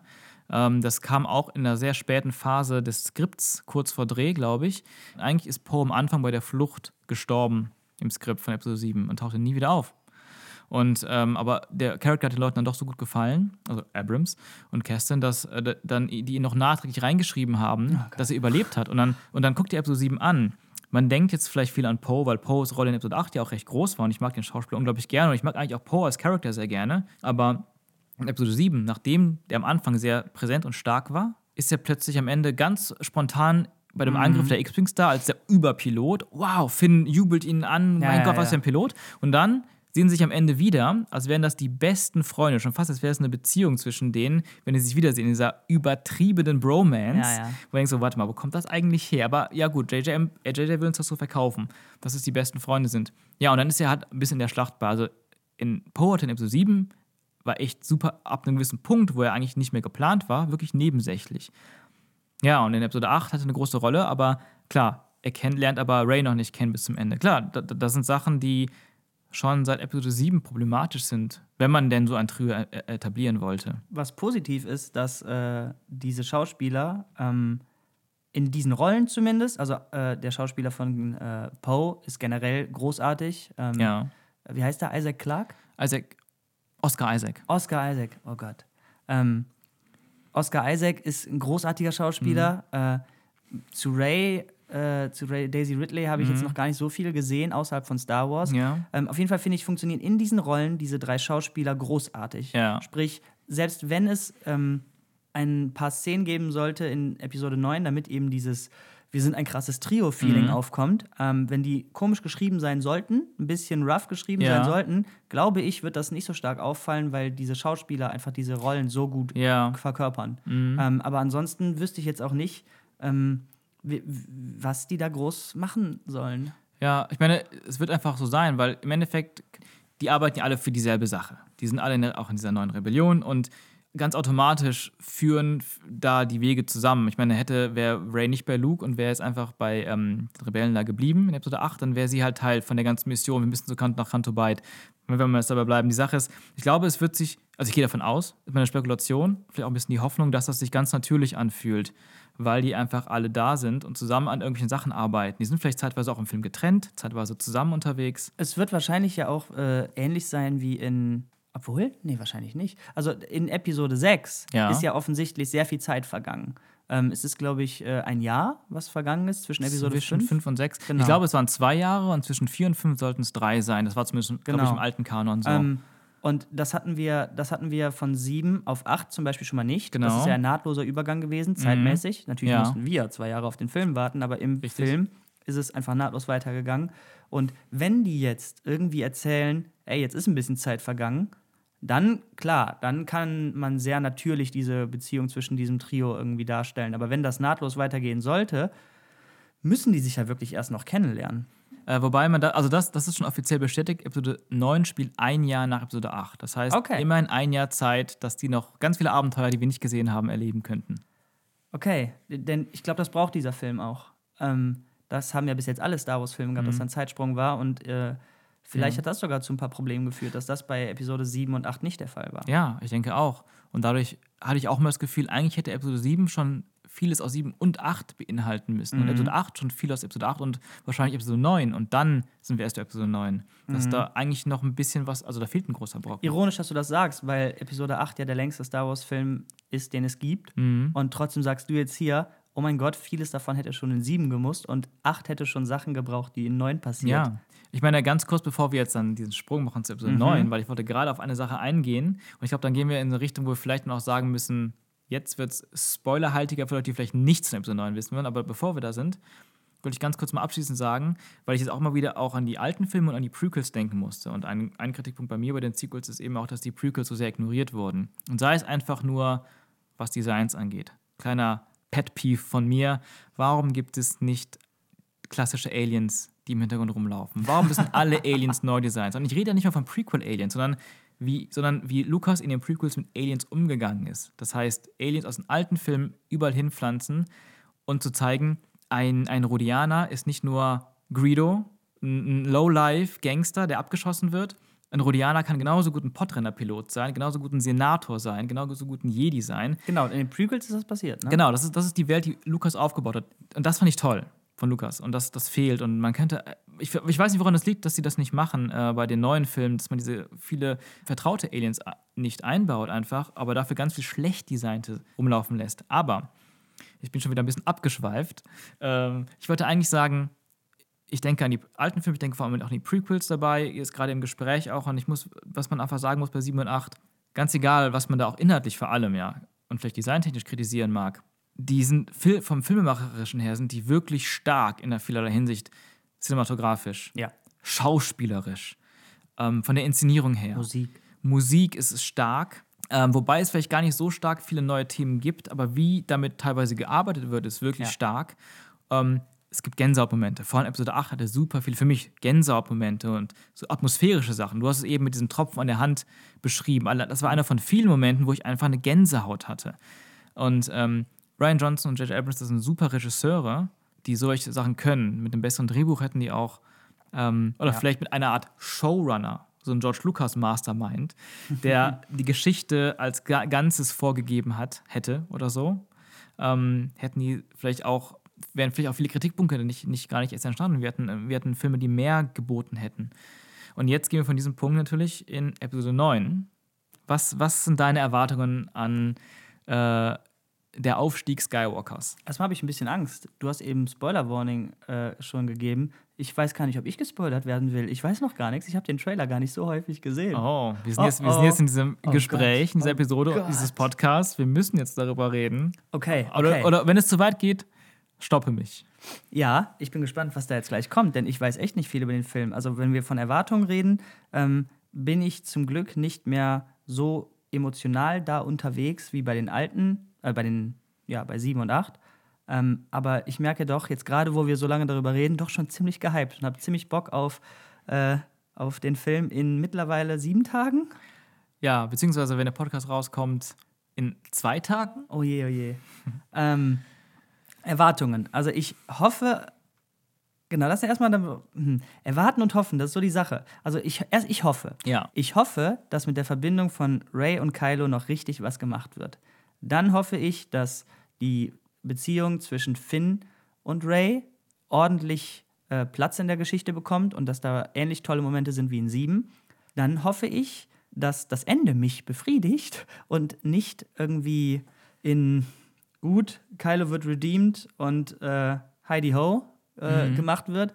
Und ich hoffe, dass der Imperator nicht fehl am Platze sein wird. Denn wir brauchen jetzt natürlich einen neuen Bösewicht, damit Kylo redeemed werden kann. Ähm, was plotmäßig passiert, habe ich weder Hoffnungen noch Erwartungen. Und das finde ich gerade sogar sehr erfrischend und, äh, und angenehm, dass ich da reingehen kann, eigentlich ohne eine konkrete Erwartung beim Ausgang oder von der Geschichte her. Wie sieht es bei dir aus? Ja, das, das klingt doch ziemlich gut. Also ich bin, glaube ich, ähnlich an Episode 8 eben rangegangen, dass ich auch keine Erwartungen hatte, was passiert, wo es hingeht und dass mir das auch gar nicht so nahe gegangen ist. Und deswegen hat er mich dann auch vielleicht positiver überrascht als, als andersrum. Ähm, also meine Hoffnungen sind eigentlich, ich schließe mich dir an. Ich hoffe auch, dass ähm, man aus dieser ganzen Verbindung Ray und Kylo noch was macht, dass es nicht nur so ein Gedanke ist, der wieder fallen gelassen wird, sondern wirklich, man baut darauf auf und auch nicht im Sinne von, oh, wir machen es einmal, damit es drin ist, sondern wirklich, dass Genau, das ein starkes, Substanzielles. genau, substanzielles ist. Ähm, ich hoffe, dass man aus Luke und dem Thema der Jedi-Geister endlich mal mehr macht, mhm. weil das ist eine Sache, die mich zum Beispiel in die Rückkehr der Jedi-Ritter enttäuscht hat. Wenn wir uns angucken, was mit den Jedi-Geistern gemacht wurde in Episode 4, sagt Obi-Wan zu Darth Vader, bevor er stirbt, bevor Obi-Wan stirbt, ähm, wenn du mich niederstreckst, werde ich mächtiger sein, als du es dir je vorstellen kannst. Eine, ein Versprechen, was bis jetzt nie erfüllt wurde. Er stirbt, Obi-Wan verschwindet, zur Überraschung von Darth Vader. Seine Stimme ertönt Luke dann. Lauf, Luke, lauf. Später beim, beim Todesstern. Ähm, nutze die Macht, Luke. Ja, geil, wow. Ne? Ähm, dann Level Up, nächster Film. Obi-Wan erscheint als Geist. Wir können ihn sogar sehen. Also es ist ein Level Up. Okay, Rückkehr der Jedi-Ritter. Was kommt da? Was ist der nächste Schritt? Nichts. Es ist nur Obi-Wan wieder als Geist, der ihm wie in Episode 5 davor Ratschläge gibt. Aber kann man, stopp, da muss ich kurz einhaken. Ja. Kann man nicht sagen, er hat doch recht behalten, er ist mächtiger geworden, als er, als Vader sich das hier hätte erträumen können oder so, weil sein, seine Mitarbeit in Lukes Training ja endgültig dazu geführt hat, dass Vader äh, quasi zurückgekommen ist und Anakin geworden ist. Ja, das ist, das, das, das kann man vielleicht interpretieren. Da kann man, man kann diese Verknüpfung sehen, aber im Ja, Endeffekt ja. hat Obi-Wan ja wirklich nur auf Luke direkt ein bisschen Einfluss gehabt und eigentlich war auch Yoda ja viel, viel, viel, viel stärker bei Ja, Luke okay. involviert. Ja, okay. Ähm, ja, und, und in dem alten Skript von die Rück- Rückkehr der Jedi-Ritter von Lukas und Caston selbst war es nämlich so, dass im Kampf am Ende Imperator, Vader, Luke, Obi-Wan und Yoda wieder auftauchen. Yoda kämpft als Geist gegen den Imperator, während Luke gegen Vader kämpft. Obi-Wan erscheint wieder in Fleisch und Blut. Und da, da ist, und, auch thematisch wurde diese ganze Geschichte um die Jedi-Geister, was das eigentlich für eine Ebene ist, auf der sie sich befinden, das war Teil der Story. Lukas selber hat sich anscheinend dagegen entschieden, ähm, das rausgenommen aus dem Skript und wahrscheinlich mit dem Gedanken, der Fokus muss mehr auf Luke liegen, nicht auf anderen Leuten, die ihm dabei helfen am Ende. Legitim, dramaturgisch auch, aber ich finde, ähm, ja, ich fand es immer schade. Es war so ein Versprechen, ein Setup, das im Endeffekt nicht eingehalten wurde. Nicht dieses, ne, das, das führte nirgendwo hin. Und dann war ich sehr froh, in Episode 8 zu sehen, dass Ryan Johnson sich dessen bedient hat. Yoda erscheint als Geist, aber nicht mehr durchsichtig. Er war vorhanden. Er haut Luke. Er hat die Macht und nutzt die Macht, Aber um den sah ja Baum trotzdem, anzuzünden. er hatte ja trotzdem noch ähm, so diese, diesen, diesen Schein, den die drumherum hatten und hatte immer diesen bläulichen Schimmer über sich. Oder? Mhm. Genau, und, da, und für mich, also ich glaube, das wurde auch kritisiert, weil man es ja vorher nie gesehen hat bei den Jedi-Geistern, aber genau das ist das, was ich sehen wollte. Wenn ich eine Sequel-Trilogie mir vor Augen hatte, dann würde ich, dann sehe ich mir, das stelle ich mir so vor, ich möchte weitergehen in den Jedi-Fähigkeiten, in der Mystik der Jedi, in der Vergangenheit der Jedi und auch diesen Geister der Geisterthematik. Das sollte weitergeführt werden, erweitert werden, weil das ist das, was wir noch nicht gesehen haben. Und ich würde mir wünschen und hoffen, dass das in Episode 9 auch weitergeführt wird und man eben wirklich viel mit Luke macht. Aber meine Erwartung daran ist, dass es nicht der Fall ist. Nee. Ich glaube, Luke wird im Endeffekt nichts anderes machen als Obi-Wan. Ja. Leider. Und einfach nur vielleicht mal auftauchen, ein bisschen Ratschläge geben. Aber wie willst du es machen? Ich meine, du hast schon Ray, die äh, nach diesem Jahr wahrscheinlich ziemlich stark sein wird. Ja. Ähm, die, was die jetzt gelernt hat in dieser kurzen Zeit, Mhm. wie sie die Macht benutzen kann, das ist ja unglaublich. Und wenn dann auch noch ein, ein Luke in Force-Geist-Form, der ja in, selbst in Canon äh, und so der stärkste Jedi aller Zeiten ist und Mhm. Yoda angeblich übertroffen hat und so weiter, ähm, wenn der auch noch mit eingreifen kann, ja, was für ein, was für ein Bösewicht willst du dagegen Ja, stellen? das ist das Problem, glaube ich, allein im Writing und vor allem, wenn man unter sehr großem Zeitdruck das Schreiben entwickeln muss und sich um so viele Figuren und Themen kümmern muss, dass dann ganz gewisse Sachen einfach irgendwo fallen gelassen werden müssen oder einfach so, ja, dann lassen wir es doch eher klein, dann haben wir das Problem auch nicht, mit dem wir uns auseinandersetzen müssen. Genau. Ähm, unabhängig davon, ähm, ja, ich teile dieselbe Hoffnung und Erwartung, dass man mehr, was in Episode 7 der Fall war, dieses Freundschaftsgefühl und äh, dieses Abenteuergefühl, was Abrams wirklich gut kann, mehr bekommt. Ähm, ich hoffe, dass wir ein bisschen spannendere Welten mal sehen können. Ähm, also quasi auch ein, wirklich ein Abenteuer, was einen durchs Universum bringt und das nicht sich so anfühlt wie, okay, irgendein Plot, so eine Plot-Convenience und wir springen zum nächsten Planeten. Noch eine Plot-Convenience, wir springen zum nächsten Planeten. Sondern dass es sich anfühlt wie eine, eine aufeinander aufbauende Geschichte. Das hoffe ich mir, dass, da, da sehe ich am meisten Sorge bei Abrams, weil er ganz oft solche Zufälle hat, die dann zum nächsten Plotpoint führen. Ähm, das ist, ich hoffe, dass das besser ist. Ich bin sehr gespannt auf den Imperator. Ich liebe den Imperator. Das ist mein Lieblingscharakter aus den Prequels. Ich finde das in dem Zusammenhang auch spannend, dass äh, Abrams sogar selber gesagt hat, nachdem er die Prequel so sehr ignoriert hat mit Episode 7, gesagt hat, Episode 9 soll alle acht Filme zusammenbringen und der Imperator ist ein Kern, eine Kernfigur seit Episode 1. Deswegen wollte er diese, mit dieser Person, womit es anfing, auch das Ganze beenden. Und ich finde den Gedanken nicht schlecht. Ich wünschte mir, man hätte das viel früher aufgebaut. Stell dir vor, Episode 8 wäre mit dem Twist geendet. Also ein ganz anderer Storyverlauf. Ja? Jetzt, Episode 8, nicht das wir jetzt haben. Mit einer Suche in die unbekannten Regionen und mit dem, wo keiner rechnet, was sie vielleicht einen Tag vor Final Cut erst im Greenscreen Studio gedreht haben, den Gegenschuss. Und man hat am Ende Kylo Ren, der auf irgendwo in einem unbekannten Planeten plötzlich vor Palpatine steht, der noch überlebt hat. Und wir haben quasi eine Spiegelung von Episode 7 Ende, wo Ray gegenüber von Luke steht Oh. und dann Kylo gegenüber von Palpatine, Ende von Episode 8, das Kino wäre ausgerastet und das Aha. wäre der dickste Cliffhanger ever. Habe ich mir im Nachhinein jetzt so gedacht. Wär, sowas wäre nicht schön, aber unabhängig davon, ich bin gespannt, wie sie den Imperator überhaupt einführen. Wird erklärt, warum er überlebt hat. Ist das überhaupt der Imperator? Ist das nur ein Klon? Ist das Ist es ein Force Ghost? Ist es ein Force Ich meine, Ghost? warum sollten die Sith das nicht selber können? Eben. Ähm, wie geht man damit um? Bekommen wir eine Abramsche oberflächliche Erklärung? Wie, das ist ja das ist eine Story für eine andere Zeit, wie mit dem Schwert von Luke? Oder gibt man dem wirklich ein bisschen Tiefe?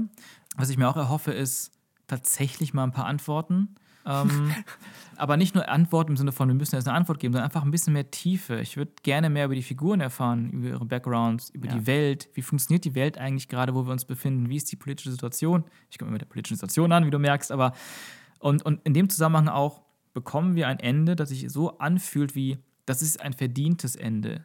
Von wegen, ja, jetzt ist die Geschichte wirklich abgeschlossen und es ist nicht wieder so, man kann, man hat das Hintertürchen auf, ja, eigentlich könnte auch jetzt der nächste Snow kommen und der nächste Imperator-Klon, Ja. sondern das ist wirklich so, wir haben etwas erreicht in Episode 9, was wir in Episode 6 nicht erreicht haben. Wenn der Film das schafft, das ist meine Hoffnung.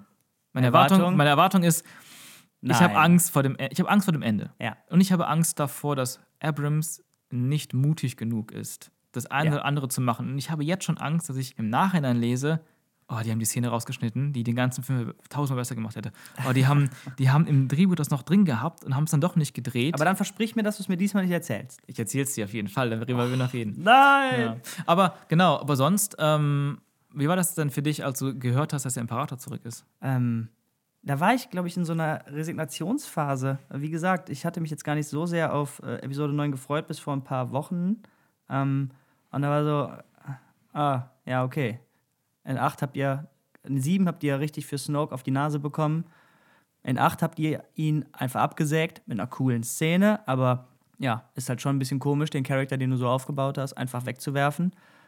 Was soll man jetzt anderes machen, als den Imperator reinholen? Ist wieder die sichere Sache, ist wieder der nächste Todesstern.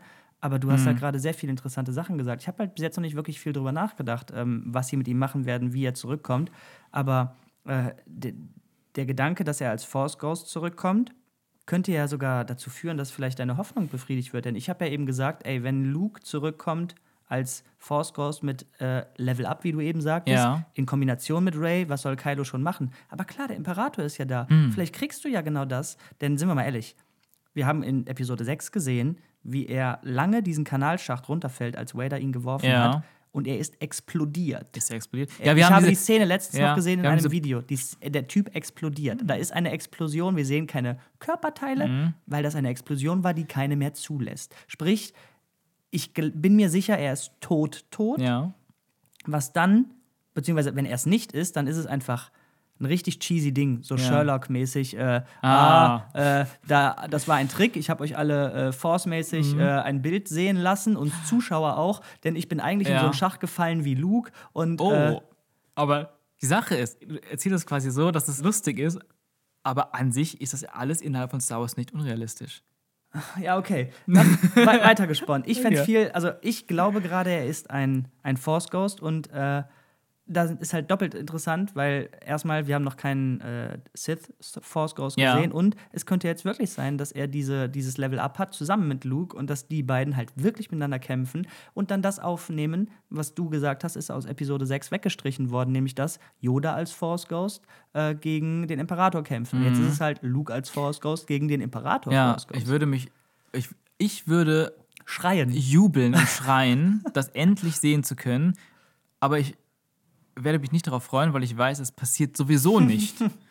Erwartungshaltung, ja, das ja. ist ja generell ein spannendes Thema. Ne? Jetzt mal ein bisschen Meter zurückgegriffen. Star Wars ist ein so emotionales Thema und man kann sich so darüber freuen, so damit feiern und sich aber auch gleichzeitig so darüber aufregen. Und deswegen haben die Leute bei Disney und Abrams und so weiter ja so einen schweren Job. Ähm, es, Star Wars ist, ist Erwartungshaltung. Du kannst dir quasi selber Mhm. aussuchen, wie du den Film findest. Vorher. Musst Ja, arbeiten. dafür. Psychologie. Ja. Ja, ähm, voll. Und fällt noch eine Sache ein, wo ich gerade sehr hohe Erwartungen. Nee, ich glaube, ich sage einfach nur, ich bin super gespannt auf eine, ein Element. Leia. Leia Oh. ist, ähm, die Schauspielerin ist gestorben nach den Dreharbeiten von Episode 8.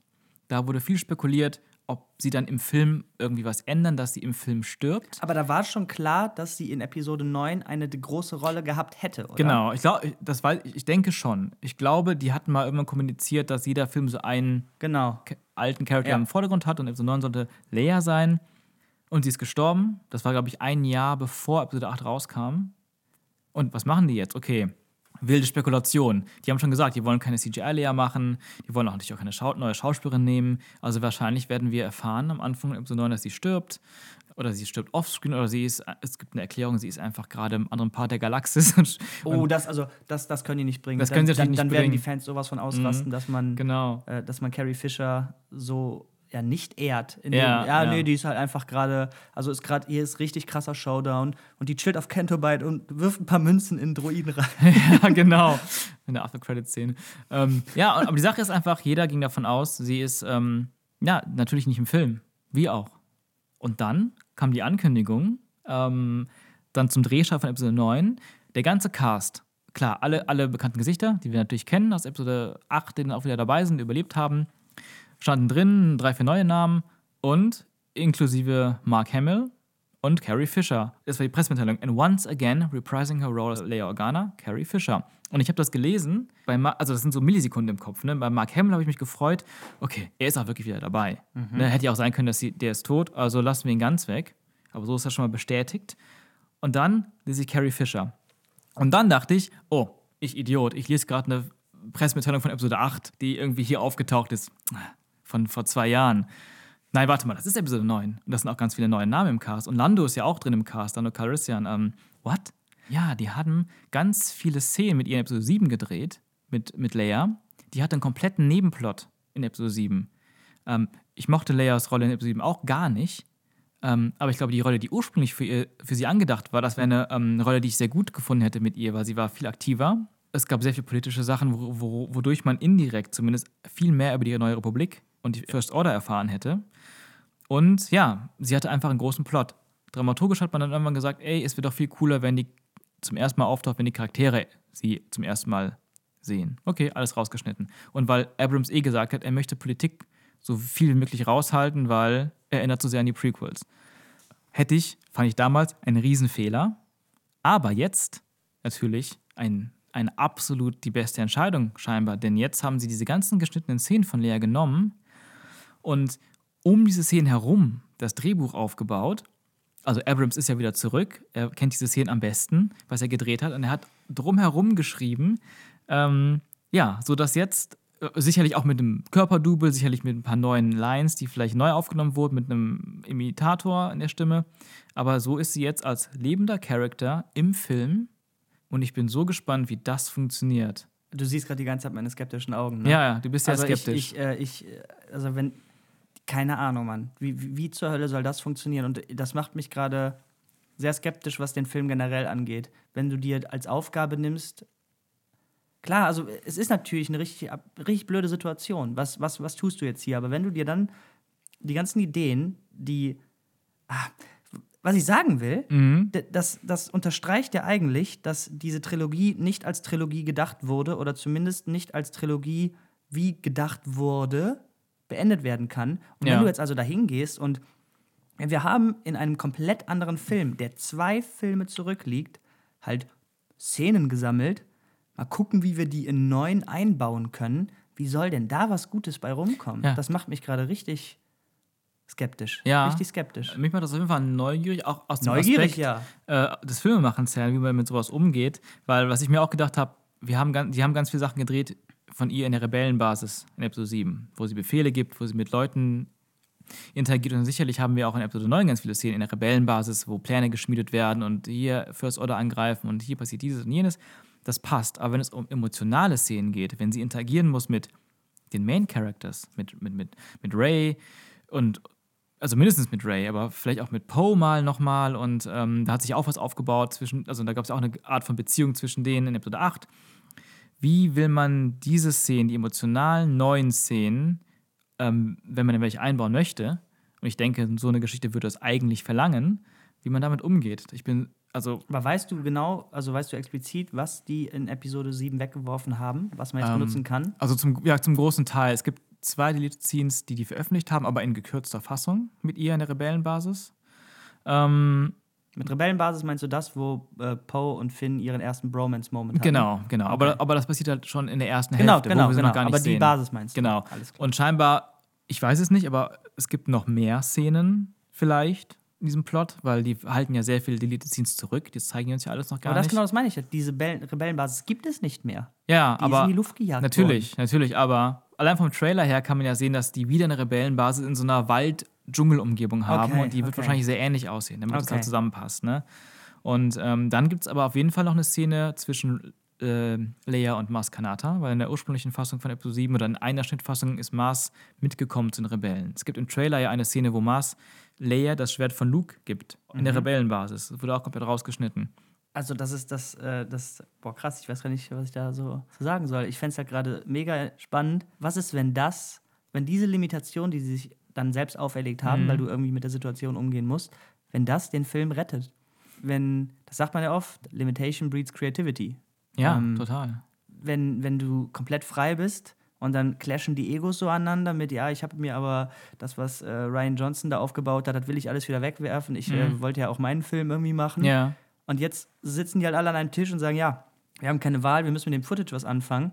Und jetzt kommt ein richtig guter Film dabei raus. Das wäre ja großartig. Das wäre schön. Wenn das der Grund wäre. Ja, oder ein Grund. Aber ich glaube auch, dass du hast ja eben, eben erwähnt, die Trilogie fühlt sich bis jetzt so an, dass da kein kompletter Plan vorhanden war. Ne? Und genau das äh, denke ich halt auch, dass Abrams sollte auch irgendwo so sein Ding machen, sein Originaltrilogie-Revival. Ryan Johnson hatte auch ziemlich freie Hand, mach mal dein Ding. Aber jetzt ist, glaube ich, mehr so das Ding, okay, wir haben jetzt ganz viele Bruchstücke, ganz viele Plotlines, ganz viele Ideen und Setups. Wir müssen das alles so zusammenführen, dass es sich möglich an, möglichst anfühlt wie eine runde Sache. Und dementsprechend denke ich, dass sie sehr viel berücksichtigen müssen und wollen, was in 7 und 8 auch alles passiert ist. Okay, wir haben also jetzt die Möglichkeit, dass diese Limitation und die machen jetzt ein bisschen was Mutiges und auf einmal sitzen wir hier in zwei Wochen, machen den Podcast und sagen, wow, dieser Film hat die komplette Trilogie gerettet, was ist hier gerade los, Ja. alles macht Sinn. Oh. Oder, oder sie oder sie ziehen Game of Thrones Staffel 8 ab Ja. und lassen es halt richtig, richtig in den, äh, in den Fluss krachen. Das stimmt. Ähm, das, das Stärkste, was bei so einer Filmgeschichte, finde ich, immer das Wichtigste ist, meine ich, ist das Ende. Ähm, sei es das Ende des Films, das Finale, der Höhepunkt, worauf die Geschichte hinausläuft. Ähm, ich finde, ein Film, der in der ersten Hälfte eher schwach ist, aber in der zweiten Hälfte immer, immer besser wird und am Ende ein so unglaublich starkes Finale hat, das ist ein deutlich stärkerer Film als ein Film, der super stark anfängt, echt Spaß macht, in der zweiten Hälfte immer mehr abflaut und am Ende denkst du so, hm. ähm, bei einer Trilogie dasselbe. Das Ende ist so wichtig, worauf die Trilogie hinausläuft. Wenn, die, wenn, die, wenn der dritte Teil wirklich, wirklich super gut ist, kann er die beiden Filme davor, wenn sie nicht so gut sind, auch nach oben ziehen. Und ich finde generell, der Abschluss, der letzte Akt und der Trilogie wäre das ja quasi der letzte Film, ist das Wichtigste. Und die alte Trilogie, finde ich, hat das nicht erfüllt. Ich finde, die alte Trilogie ist mit am Ende am schwächsten. Ich liebe den vierten Teil, ich liebe den fünften Teil, also die Episode 4. Episode 5, 5 finde ich am allerbesten. Rückkehr der Jedi-Ritter finde ich schwächer als die anderen beiden Filme. Ich finde, das ist als Abschluss der Trilogie eine kleine Enttäuschung. Und als Abschluss der sechs Filme eine noch größere Enttäuschung, äh, wenn man die Prequels dazu nimmt. Und bei den Prequels ist es umgekehrt. Da finde ich den dritten mit Abstand am besten und der zieht für mich die gesamte Prequel-Trilogie nach oben. Bei Episode 3 hatte ich das Gefühl, oh, jetzt ist es endlich richtig gut. Schade, dass es vorbei ist. Jetzt, wo wir so, jetzt, wo Star Wars wieder geil ist. Jetzt gerade habe ich die Befürchtung, oder irgendwie habe ich so ein bisschen das Gefühl, ein Bauchgefühl, Episode 9 wird das sein wie Episode 3. Wo du denkst, ah, jetzt sind die angekommen. Jetzt haben die Star Wars verstanden. Jetzt haben sie so vieles richtig gemacht. Jetzt ist Star Wars geil. Schade, dass es jetzt vorbei ist. Jetzt, wo sie sich selber gefunden haben. Aber ist es denn vorbei? Also, Ja, also Äh. zumindest als, ich meine, klar, du kannst immer weitermachen, wenn die Figuren das hergeben und die Geschichten, aber, also nee, jetzt im Ernst, wird, ist nicht schon weit mehr geplant? aber nicht als Episoden. Das sollen alles getrennte Geschichten sein, die nichts mit der Skywalker-Saga. Oder Spin-off-Trilogien auch. Oder Serien. Also Filme, Serien. Verrückt, ich hätte jetzt drauf, ich hätte jetzt drauf schwören können, dass schon in Aussicht ist, äh, Episoden 10, 11 und 12 zu machen. Nee, also zumindest ist es nicht bestätigt. Natürlich kann es ja auch sein, dass sie Okay. das droppen, dass sie dann irgendwann sagen, in ein paar Monaten, und jetzt geht's weiter. Und wer weiß, wie der Film aufgebaut ist. Sie sagen die ganze Zeit, sie sprechen davon, das ist der Abschluss von neun Filmen, das Ende. Aber hey, nachher endet der einfach mit dem größten Cliffhanger, den wir je hatten in den Sequels. Und wieso? What? Plötzlich ist da äh, Palpatine besiegt und du merkst, oh, Snokes Vater ist der eigentliche Oberbösewicht. Und- Ja, oder, und- oder, und- oder Jaja ist Darth Plagueis. Ja, oder so. Oder, oder Ray wird am Ende böse. Das hätten sie in 8 machen müssen. Wahrscheinlich. Ich hätte auch, ich habe auch noch einen Gedanken dazu, aber ich glaube, den spare ich mir auf für den Podcast nach dem Film, wenn wir die Trilogie als Ganzes nochmal vielleicht neu beurteilen. Ja, ich freue mich auch schon darauf, dass wir jetzt in ein paar Tagen äh, Episode 7 und 8 nochmal sehen werden als Einstimmung Mhm. Auf Episode 9. Ja, da freue ich mich auch drauf. Und dann sind wir schon bald im Kino. Und ihr wahrscheinlich dann auch in äh, vielleicht zwei, vielleicht drei Tagen. Ja, oder je nachdem, wann ihr das gehört habt hier, oder wann, wann ihr den Genau, Podcast ihr hört, steht habt gerade ihr vor dem Kino. Vielleicht habt ihr den Film ja sogar schon gesehen und lacht nur über unsere verrückten, lächerlichen Erwartungen. Ich bin gespannt, was wir halt dazu sagen werden, wie wir dann auf den Podcast hier zurückschauen und sagen, Ja, ha, Force Ghost, nix. Die haben Mikado Ja. In diesem Sinne würde ich sagen, äh, der längste Podcast bis jetzt. Ich bin gespannt. oh Äh, ja. Ich bin sehr gespannt auf den Film. Ich äh, habe Lust. Äh, das finde ich gerade sehr positiv. Das hatte ich vor einigen Wochen noch gar nicht. Äh, und ich bin positiv gestimmt. Da, das ist doch was Tolles. Das ist schön, das freut mich sehr. Ich bin auch voller Spannung und ähm, ich freue mich. Ich freue mich sehr. In diesem Sinne, wir hören uns wieder ähm, nach dem Film. Genau. Tschüss. Macht's gut, Leute.